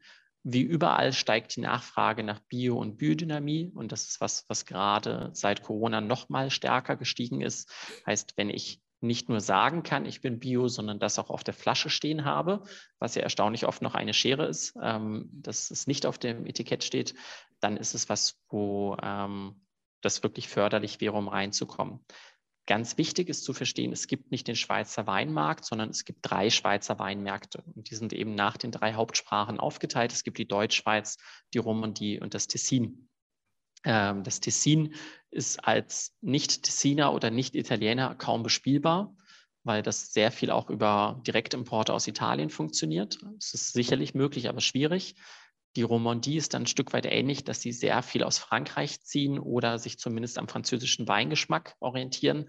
Das heißt, auch wenn ich ein Weingut bin, was da platziert werden möchte, sollte ich wahrscheinlich eher gucken, dass ich in der Revue du Vin de France auftauche als in der Vinum als Beispiel, ähm, weil das dann auch den Konsumenten dort gespiegelt wird, während die Deutschschweiz eben ein recht zentralisierter Markt ist. Also die meisten Weinhändler sitzen in Zürich, Luzern und ähnlichem, ein paar noch Richtung St. Gallen. Ähm, und da ist dann aber so, dass die meisten Weinhändler wirklich Weingüter suchen, mit denen sie exklusiv arbeiten können. In Deutschland ist es ja nicht unüblich, dass man pro Ballungsraum einen Distributeur oder einen Weinhändler hat. In der Schweiz ist es eigentlich für beide Seiten langfristig angenehmer, wenn man wirklich einen Partner hat, mit dem man zusammenarbeitet äh, und sagt, okay, wir bauen die Marke jetzt zusammen im Deutsch-Schweizer Raum auf. Und das ist was, was auch viele Weingüter über Jahrzehnte gemacht haben. Ähm, auch Weingüter, die das in anderen Märkten nicht tun, haben in der Schweiz oft einen Exklusivimporteur oder maximal zwei, ähm, zum Beispiel dann einen für mehr Gastro und einen mehr für Privatkunden, ähm, damit das für beide Seiten eine langfristig spannende Beziehung bleibt. Und das sind ähm, eigentlich so die Kernthemen. Da, da, würde ich gerne noch mal ein bisschen äh, reingehen in das Thema. Und zwar, mh, hm, ich bin beratend in einigen Betrieben tätig. Das sind meistens kleine Weingüter, die eben auch, wenn dann nur ein paar lokale Händler haben. Und äh, dieses Exklusivitätsthema kommt da immer wieder auf den Tisch, weil das Betriebe sind, die eben auch keine Exklusivitäten vergeben haben bisher, was ja mitunter auch sehr interessant sein kann oder Türen öffnet. Ja, äh, wenn du als Händler eben dort eine Gebietsexklusivität oder eine Produktexklusivität oder wie auch immer kriegen kannst. Winzerseitig ist es oft mit der Angst verbunden, dass man ähm, praktisch die Rechte an seinem Produkt abgibt und dann auf der anderen Seite jemanden hat, der nicht so viel verkauft, wie er es sagt. Ja, das heißt, ich binde mich an eine Firma, habe aber entweder keine Mindestabnahme oder habe eine Vertragsstrafe, wenn ich das Ganze dann auflöse. Wie geht ihr denn mit so einem Thema um? Wenn es adressiert würde? Ich glaube, wichtig ist, dass man offen miteinander spricht. Ähm, und natürlich ist jedes Weingut immer wahnsinnig von den eigenen Weinen überzeugt. Ähm, das heißt aber nicht zwingend, dass diese Weine im Schweizer Markt so gut funktionieren, wie sie vielleicht im deutschen Markt funktionieren. Ähm, Beispiel Riesling ähm, ist in Deutschland, äh, ist in der Schweiz äh, vielen Konsumenten zu sur, also zu sauer. ähm, heißt, ist es wahrscheinlich hier leichter, manche Burgunder-Rebsorten zu verkaufen als ähm, ein Riesling. Ganz allgemein gesprochen. Die meisten deutschen Weine, die verkauft werden, sind noch Riesling, aber deutscher Wein ist hier eher ein Nischenthema. Ähm, heißt, wenn ihr jetzt das Weingut sagt, hm, ich möchte bei euch gelistet werden und erwarte, dass ihr im nächsten Jahr sage jetzt mal eine illusorische Nummer, 300.000 Flaschen von meinem Gutsriesling verkauft, dann ist das für den Schweizer Wein wahrscheinlich ziemlich ambitioniert, weil A sind es nur 8,5 Millionen potenzielle Kunden, anders als 83 Millionen in Deutschland. Ähm, B ist Riesling jetzt nicht der Top-Renner, anders als zum Beispiel Ribera del Duero, was hier ein Riesenrenner im Markt ist. Ähm, und generell ist die Schweiz eher ein Rotwein als ein Weißweinlastiges Land. Ähm, und das sind einfach Dinge, wo man offen miteinander sprechen muss. Wie sieht der Weinhändler das Marktpotenzial für diesen Wein? was erhofft sich das Weingut und passt das dann mit diesem Weinhändler und dem Weingut zusammen. Ähm, genauso auch ist es ein Weinhändler, der eher stark in der Gastronomie vertreten ist äh, mit seinen Kunden. Das heißt, wenn es ein Weingut ist, was ich sag mal ein Stück weit aus Prestige jetzt sich in der Schweiz platzieren möchte, weil es gerne bei den Schweizer Fünf-Sterne-Hotels und Zwei-Sterne-Restaurants auf der Karte wäre, sollte ich mir vielleicht eher den Händler aussuchen oder dann eher einen Händler, wenn es mir um Masse geht, der stärker an Endverbraucher ähm, oder größere Event-Locations verkauft. Und da muss man, glaube ich, offen miteinander sprechen, welche Positionierung strebe ich an, sowohl preislich als auch von welcher Art Vertriebskanal, also Fachhandel, Gastro, Privatkunden, ähm, entsprechend dann welchen Händler suche ich mir und was ist dann eine realistische Größenordnung, die dem Markt verkauft werden kann. Mhm. Wenn du jetzt ähm, mit einem deutschen Weingut sprechen würdest und ein Produkt für den Schweizer Markt kreierst, wie würde das aussehen? Also welche Attribute? Was für eine Preisklasse? Was für eine Flasche? Was für ein Design? Französisches Stil? Knallig? Ähm, was für ein Wein? Eher trocken, eher süß? Welche Rebsorte? Also was wäre praktisch das das, Pro, das Produkt, was am besten funktionieren würde? Also ich glaube, es ist schwierig zu sagen, weil das wird von Händler zu Händler und von Restaurant zu Restaurant unterschiedlich sein. Ähm, und die Frage ist immer auch, machen wir das Produkt jetzt gemeinsam für Privatkunden oder machen wir es, um es in möglichst vielen Gastronomien zu platzieren? Ich glaube, wichtig ist ähm, ein merkbares Etikett. Also es gibt ja eigentlich das schöne deutsche Wort merkwürdig und das ist leider negativ konnotiert, aber eigentlich finde ich das Wort toll, merkwürdig. Etwas, was würdig ist, dass man sich merkt. Ähm, ein Etikett, das heißt entweder klassisch, wenn ich es zum Beispiel als Premium-Produkt platziere oder wenn ich eher eine jüngere, ich sag mal, preissensiblere Zielgruppe ansprechen möchte, dass ich eher dann etwas knalligeres Etiketten auch vielleicht ein Brand-Name drauf habe. Ähm, das heißt, dass es ein Name ist, weil in der Schweiz geht das noch, aber gerade wenn man es ins Ausland exportiert, finde ich manche deutschen Lagenbezeichnungen, wo dann noch zehn Qualitätsstufen hinterherkommen, eher schwierig im Verkauf. Da ist so ein kurzer, knackiger Name oft besser. Ähm, und das sollte man dann überlegen. Was definitiv draufstehen sollte, sind die Rebsorten äh, oder die Rebsorte. Das ist ja nicht immer der Fall, aber hilft im Schweizer Markt schon. Ähm, und es sollte ein trockenes Produkt sein. Preislich ist es eben von der Positionierung abhängig. Ich würde auf keinen Fall über 50 Euro ab Hof gehen, weil das wird in, Deutsch, äh, in der Schweiz als deutscher Wein kaum verkaufbar sein. Ähm, aber ich sage mal, über 10 Euro sollte es vielleicht schon kosten, damit es überhaupt als wertig empfunden wird. Ähm, wobei man dann natürlich überlegen muss, bis es dann hier ist mit den Umrechnungsgebühren, je nachdem, wann es über die Grenze geht, mit den Zollgebühren etc., ist es dann schon ein deutlich höherer Preis. Ähm, also pauschal kann man sagen, äh, ja, es wird einfach deutlich kostspieliger. Also Beispiel in der Gastronomie in der Schweiz kriegst du kaum eine Flasche Wein unter 60, 70 Euro ähm, auf der Karte. Das ist in Deutschland ja um einiges niedriger und da sieht man einfach den Unterschied, ähm, was es dann am Ende hier kostet. Und ich glaube, das sind so die Kernthemen, die man im Kopf behalten sollte. Von der Rebsorte her, meine erste Sommelier-Stelle war im Rheingau. Ich liebe Riesling, ähm, ist sicherlich aber nicht die Rebsorte, mit der man in, der Schweiz wahnsinnig viel Erfolg Wo hat. Im Rheingau, wenn ich fragen darf? Äh, in der Ente in Wiesbaden. Ah, witzig. ich habe in, in Eltville meine Ausbildung gemacht. Ah, okay. Also, da war ich oft am Wochenende dann oder in den Zimmerstunden auf den Weingütern. Ähm, und da muss man einfach überlegen, welche anderen weißen Rebsorten sind schon bekannt ähm, da muss man vielleicht auch schon, was macht die Schweiz selber? Also Pinot Gris etabliert, Silvaner ist ja als Johannesberg etabliert. Äh, heißt, das sind Sachen, die man sicherlich gut anbieten kann. Sauvignon Blanc ist ein Stück weit etabliert. Ähm, was ich aber glaube, gerade für deutsche Winzer jetzt eine Riesenchance ist, wo das Burgund so geringe Ernten hat und so hohe Preisaufschläge hat. Die Schweizer lieben Rotwein und sie lieben Pinot Noir und sind zwar auch sehr stolz auf die Bündner Pinots und weitere Pinots wie aus Neuchâtel und Co.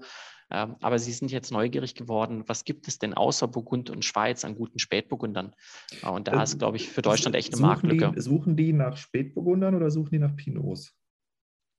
Sie suchen nach Pinots und sie suchen sie in dem Preisbereich, den das Burgund vorher hatte und das Graubünden noch hat. Okay, aber, aber das heißt, Burgund ich schreibe dann Pinot auf meine Flasche drauf. Ich schreibe nicht Burgunder drauf.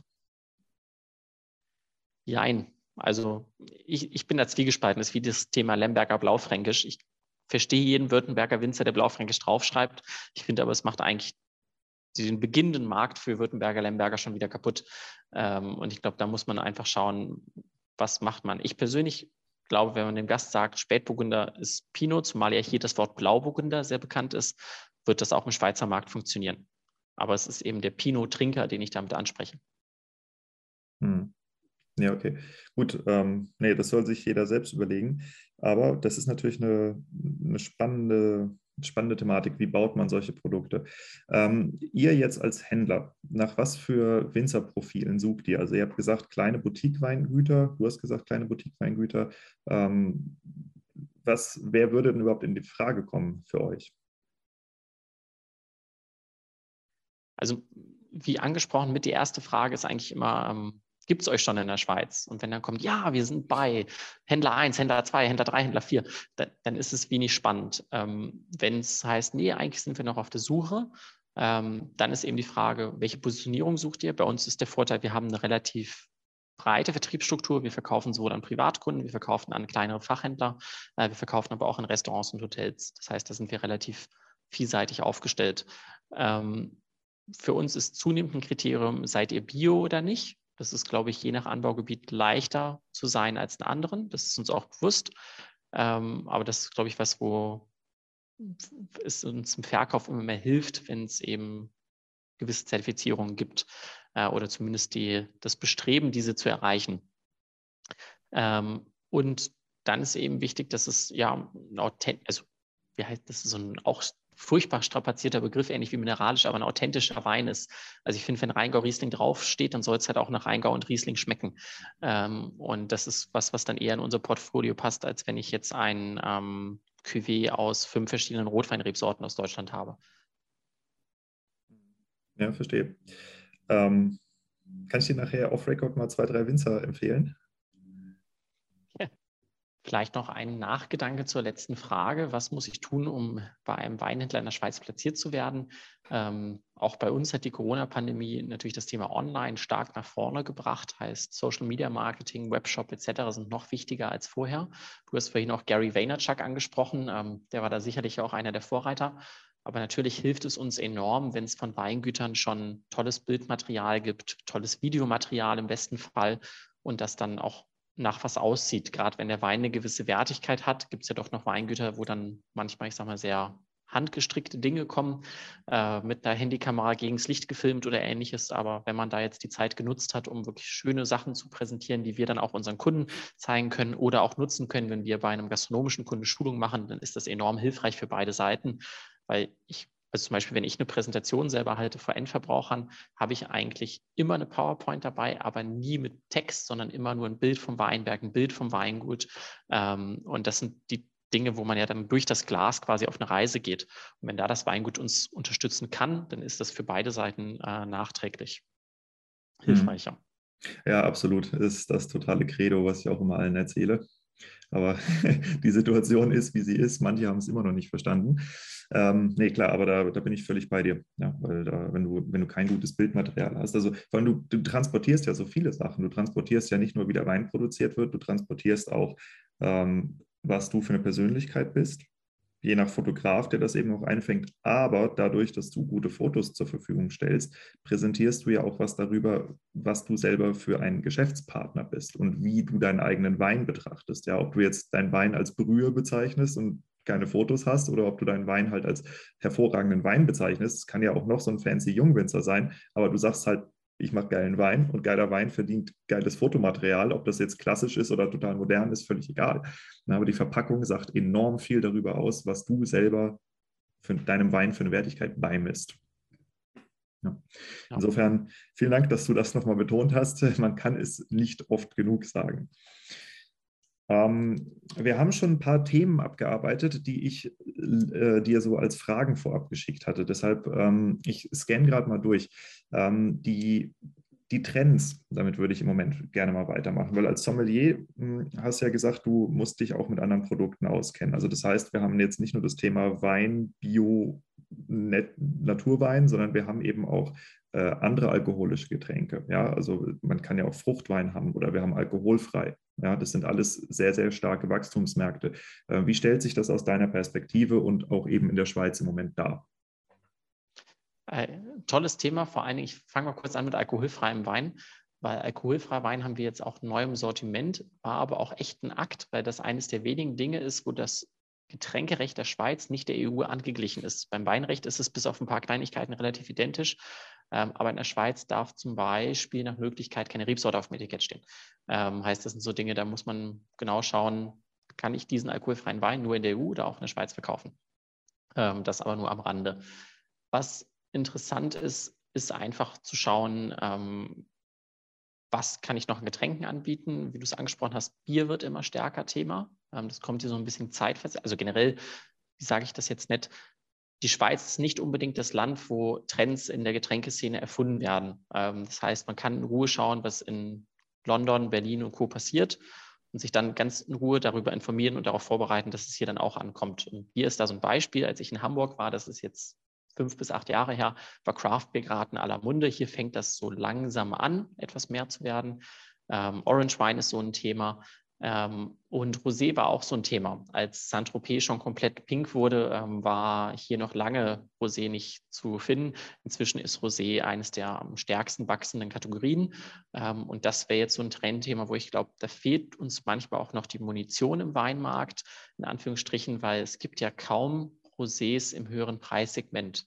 Und wenn, sind es ja jetzt die ganz krassen Beispiele wie ähm, die Premium-Produkte von Chateau Eclan oder von Miraval.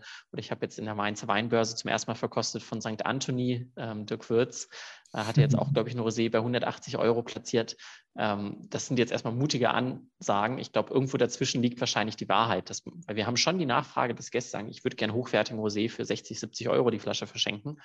Ähm, aber da gibt es kaum was in dem Preissegment eigentlich. Es gibt viel im einfachen Bereich und jetzt diese paar Leuchttürme nenne ich mal, aber das, das Mittelfeld fehlt.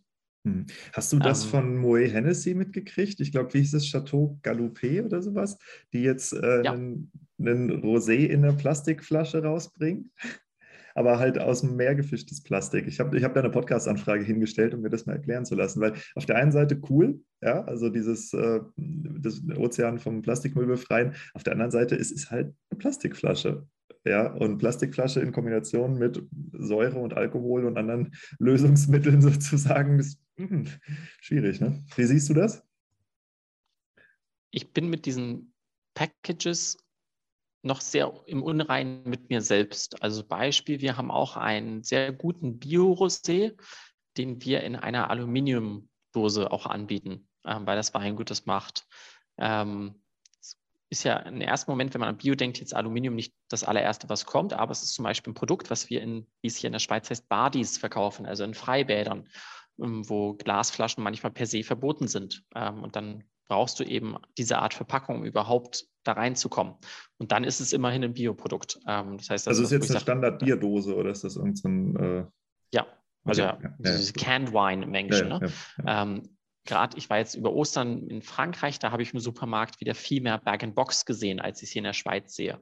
Ähm, ist was, was ich glaube schon nachhaltig sein kann und ja inzwischen auch gewisse Qualitätsweine anbieten. Ist was, was in der Schweiz sicherlich im Moment noch nicht angenommen würde, was aber ich glaube für einfachere Gastronomien oder auch für manche Privatkonsumenten daheim mittelfristig ein Thema wird.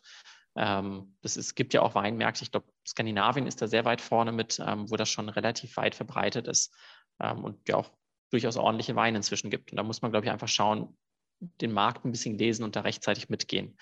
Ähm, und das sind so die Trends, die ich sehe. Wir haben jetzt schon, glaube ich, dreimal angesprochen, aber ich spreche es gerne nochmal an Bio. Ähm, das ist wirklich was, wo mich immer mehr Gäste nachfragen.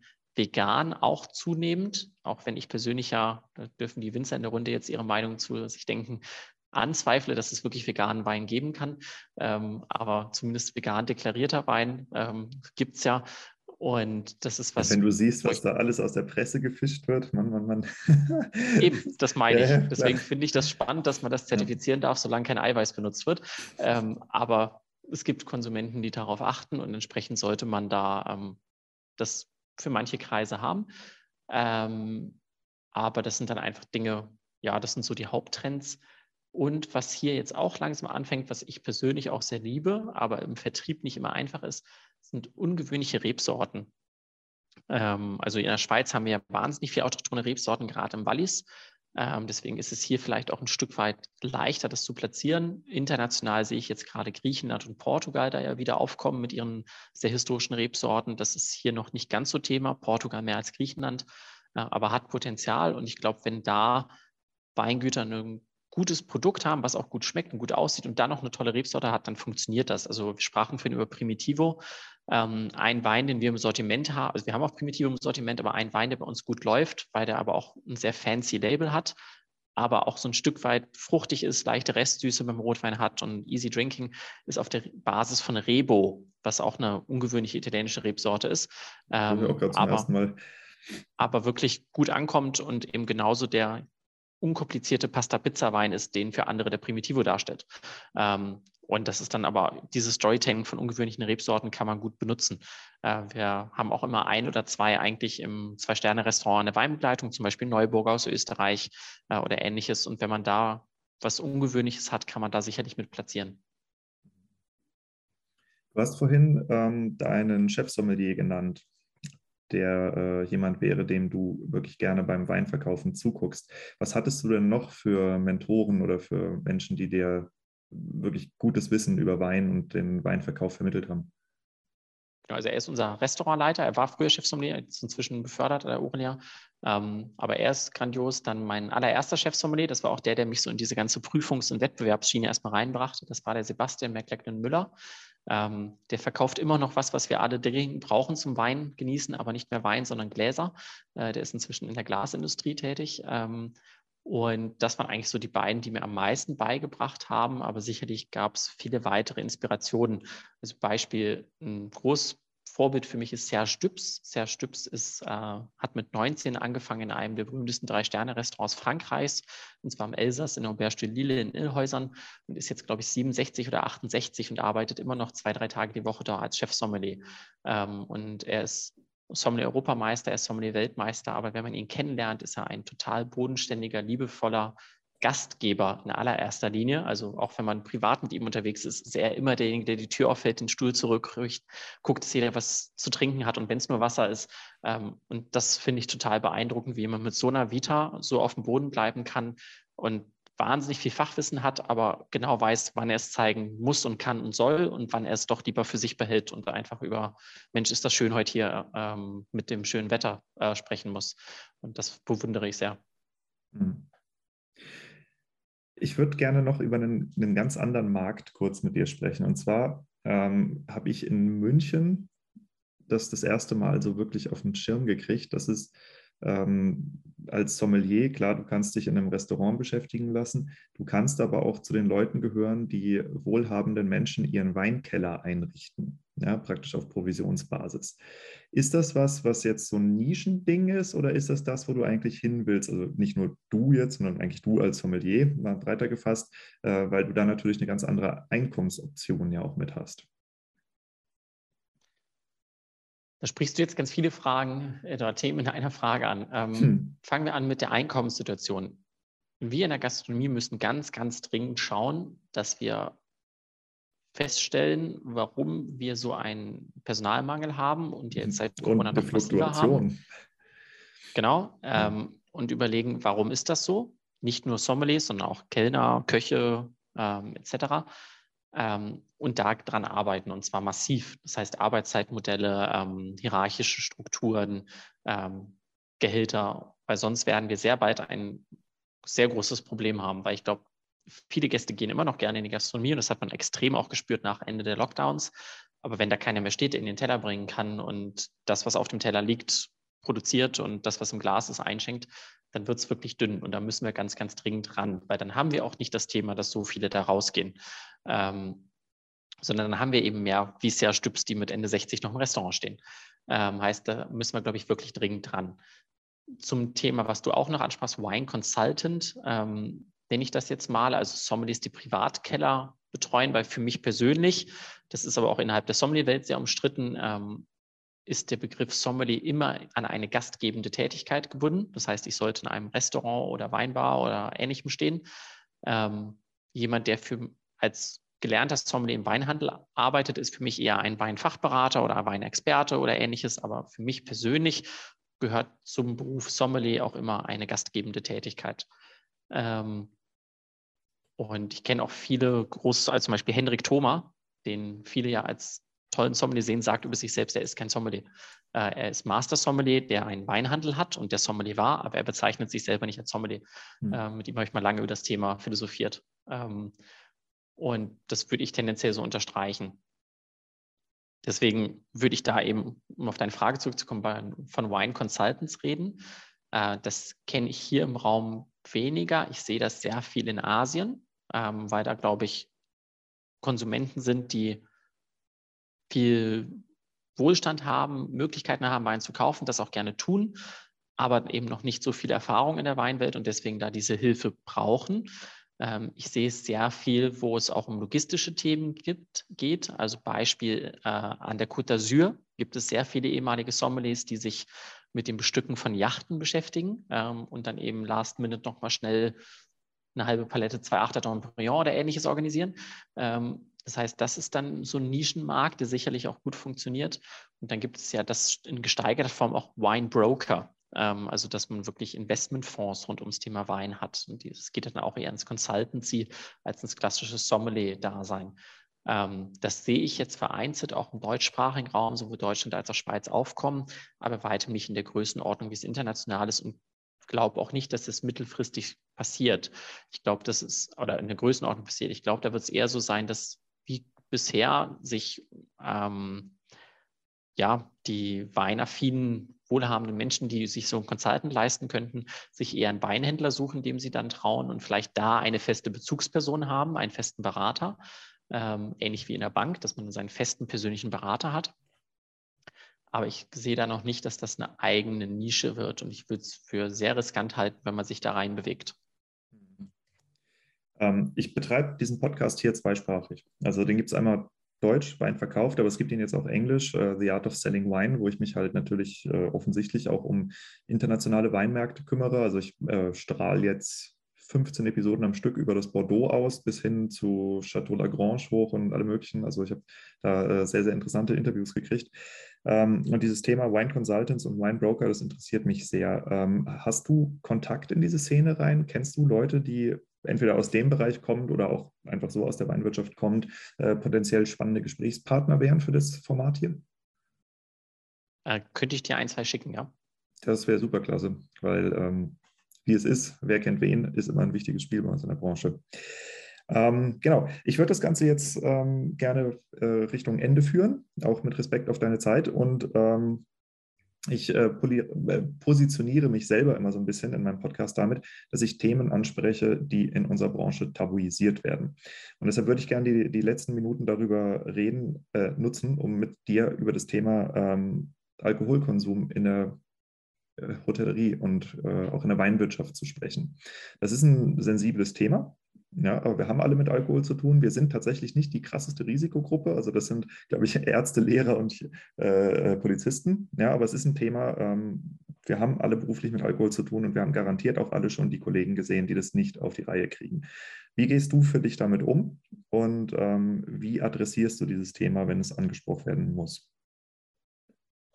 Ähm, also zum einen bin ich ja beim Sommelierverband oder Sommelierverein tätig, der Sommelion Deutschland, auch hier im Deutsch-Schweizer Sommelier-Verein ein Stück weit mit aktiv.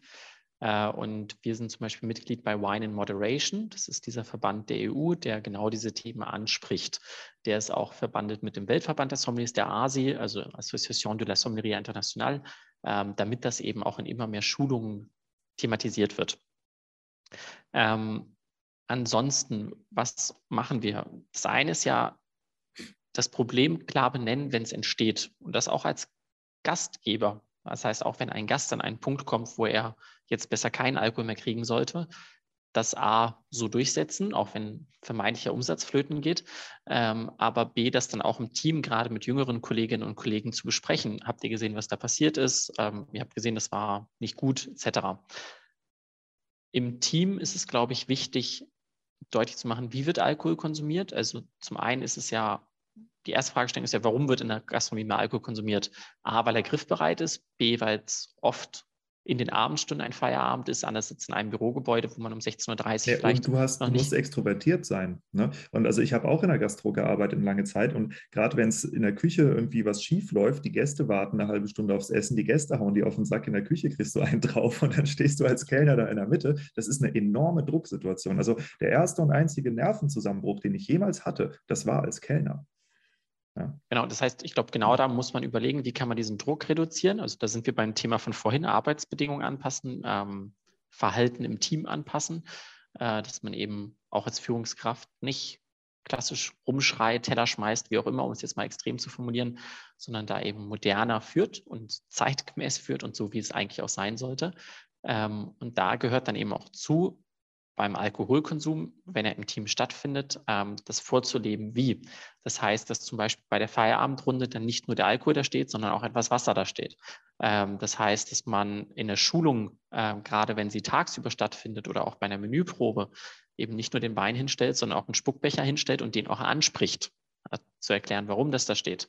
Ähm, und das sind, glaube ich, die Themen, die wichtig sind, dass man da wirklich als Vorbild vorangeht und eben, wie du selber sagst, dieses vermeintliche Tabuthema aus der Tabuschublade rausholt und offensiv angeht, weil nur so wird es behandelt.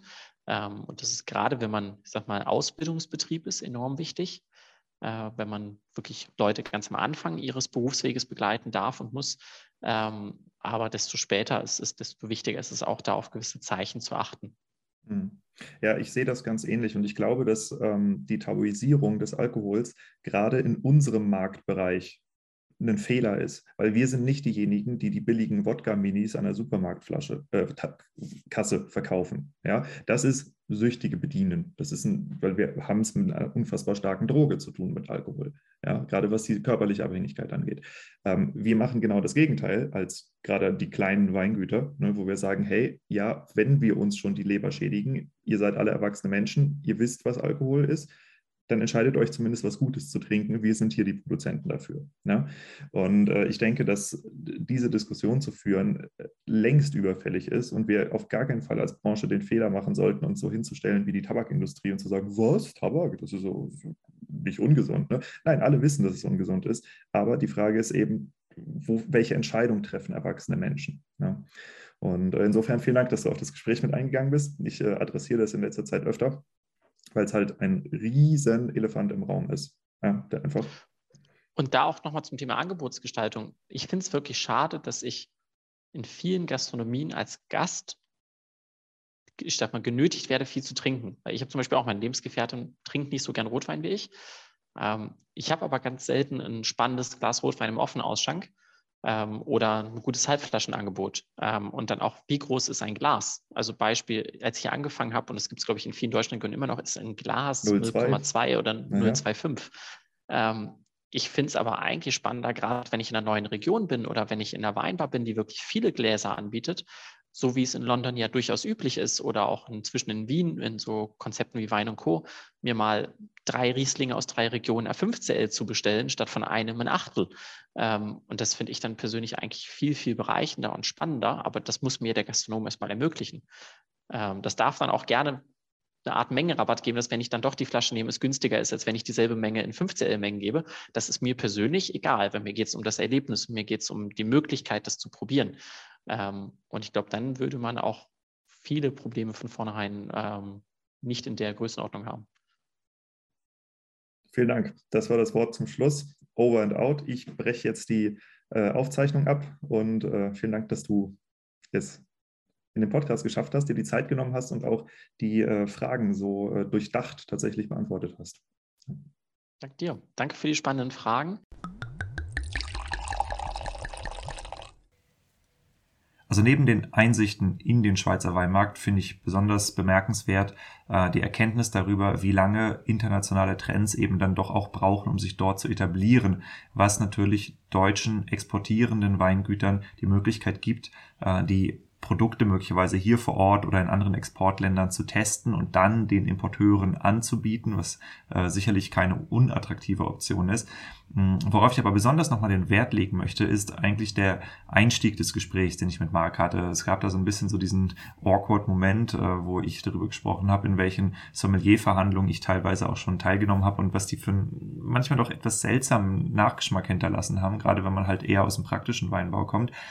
Und ähm, der Marc hat ja erklärt, woran man als Winzer eigentlich bei seinem Gegenüber erkennt, ob man es mit einem in Anführungszeichen richtigen und nicht einem falschen Sommelier zu tun hat. Äh, falsch ist vielleicht der falsche Begriff, aber einfach äh, das Kompetenzlevel richtig einschätzen kann. Und äh, ich denke, gerade wenn man auf ähm, eine langfristige und sehr vertrauensvolle Kooperationsbasis äh, Wert legt, dann ist das eine ausgesprochen interessante Information. Vielen Dank fürs Einschalten.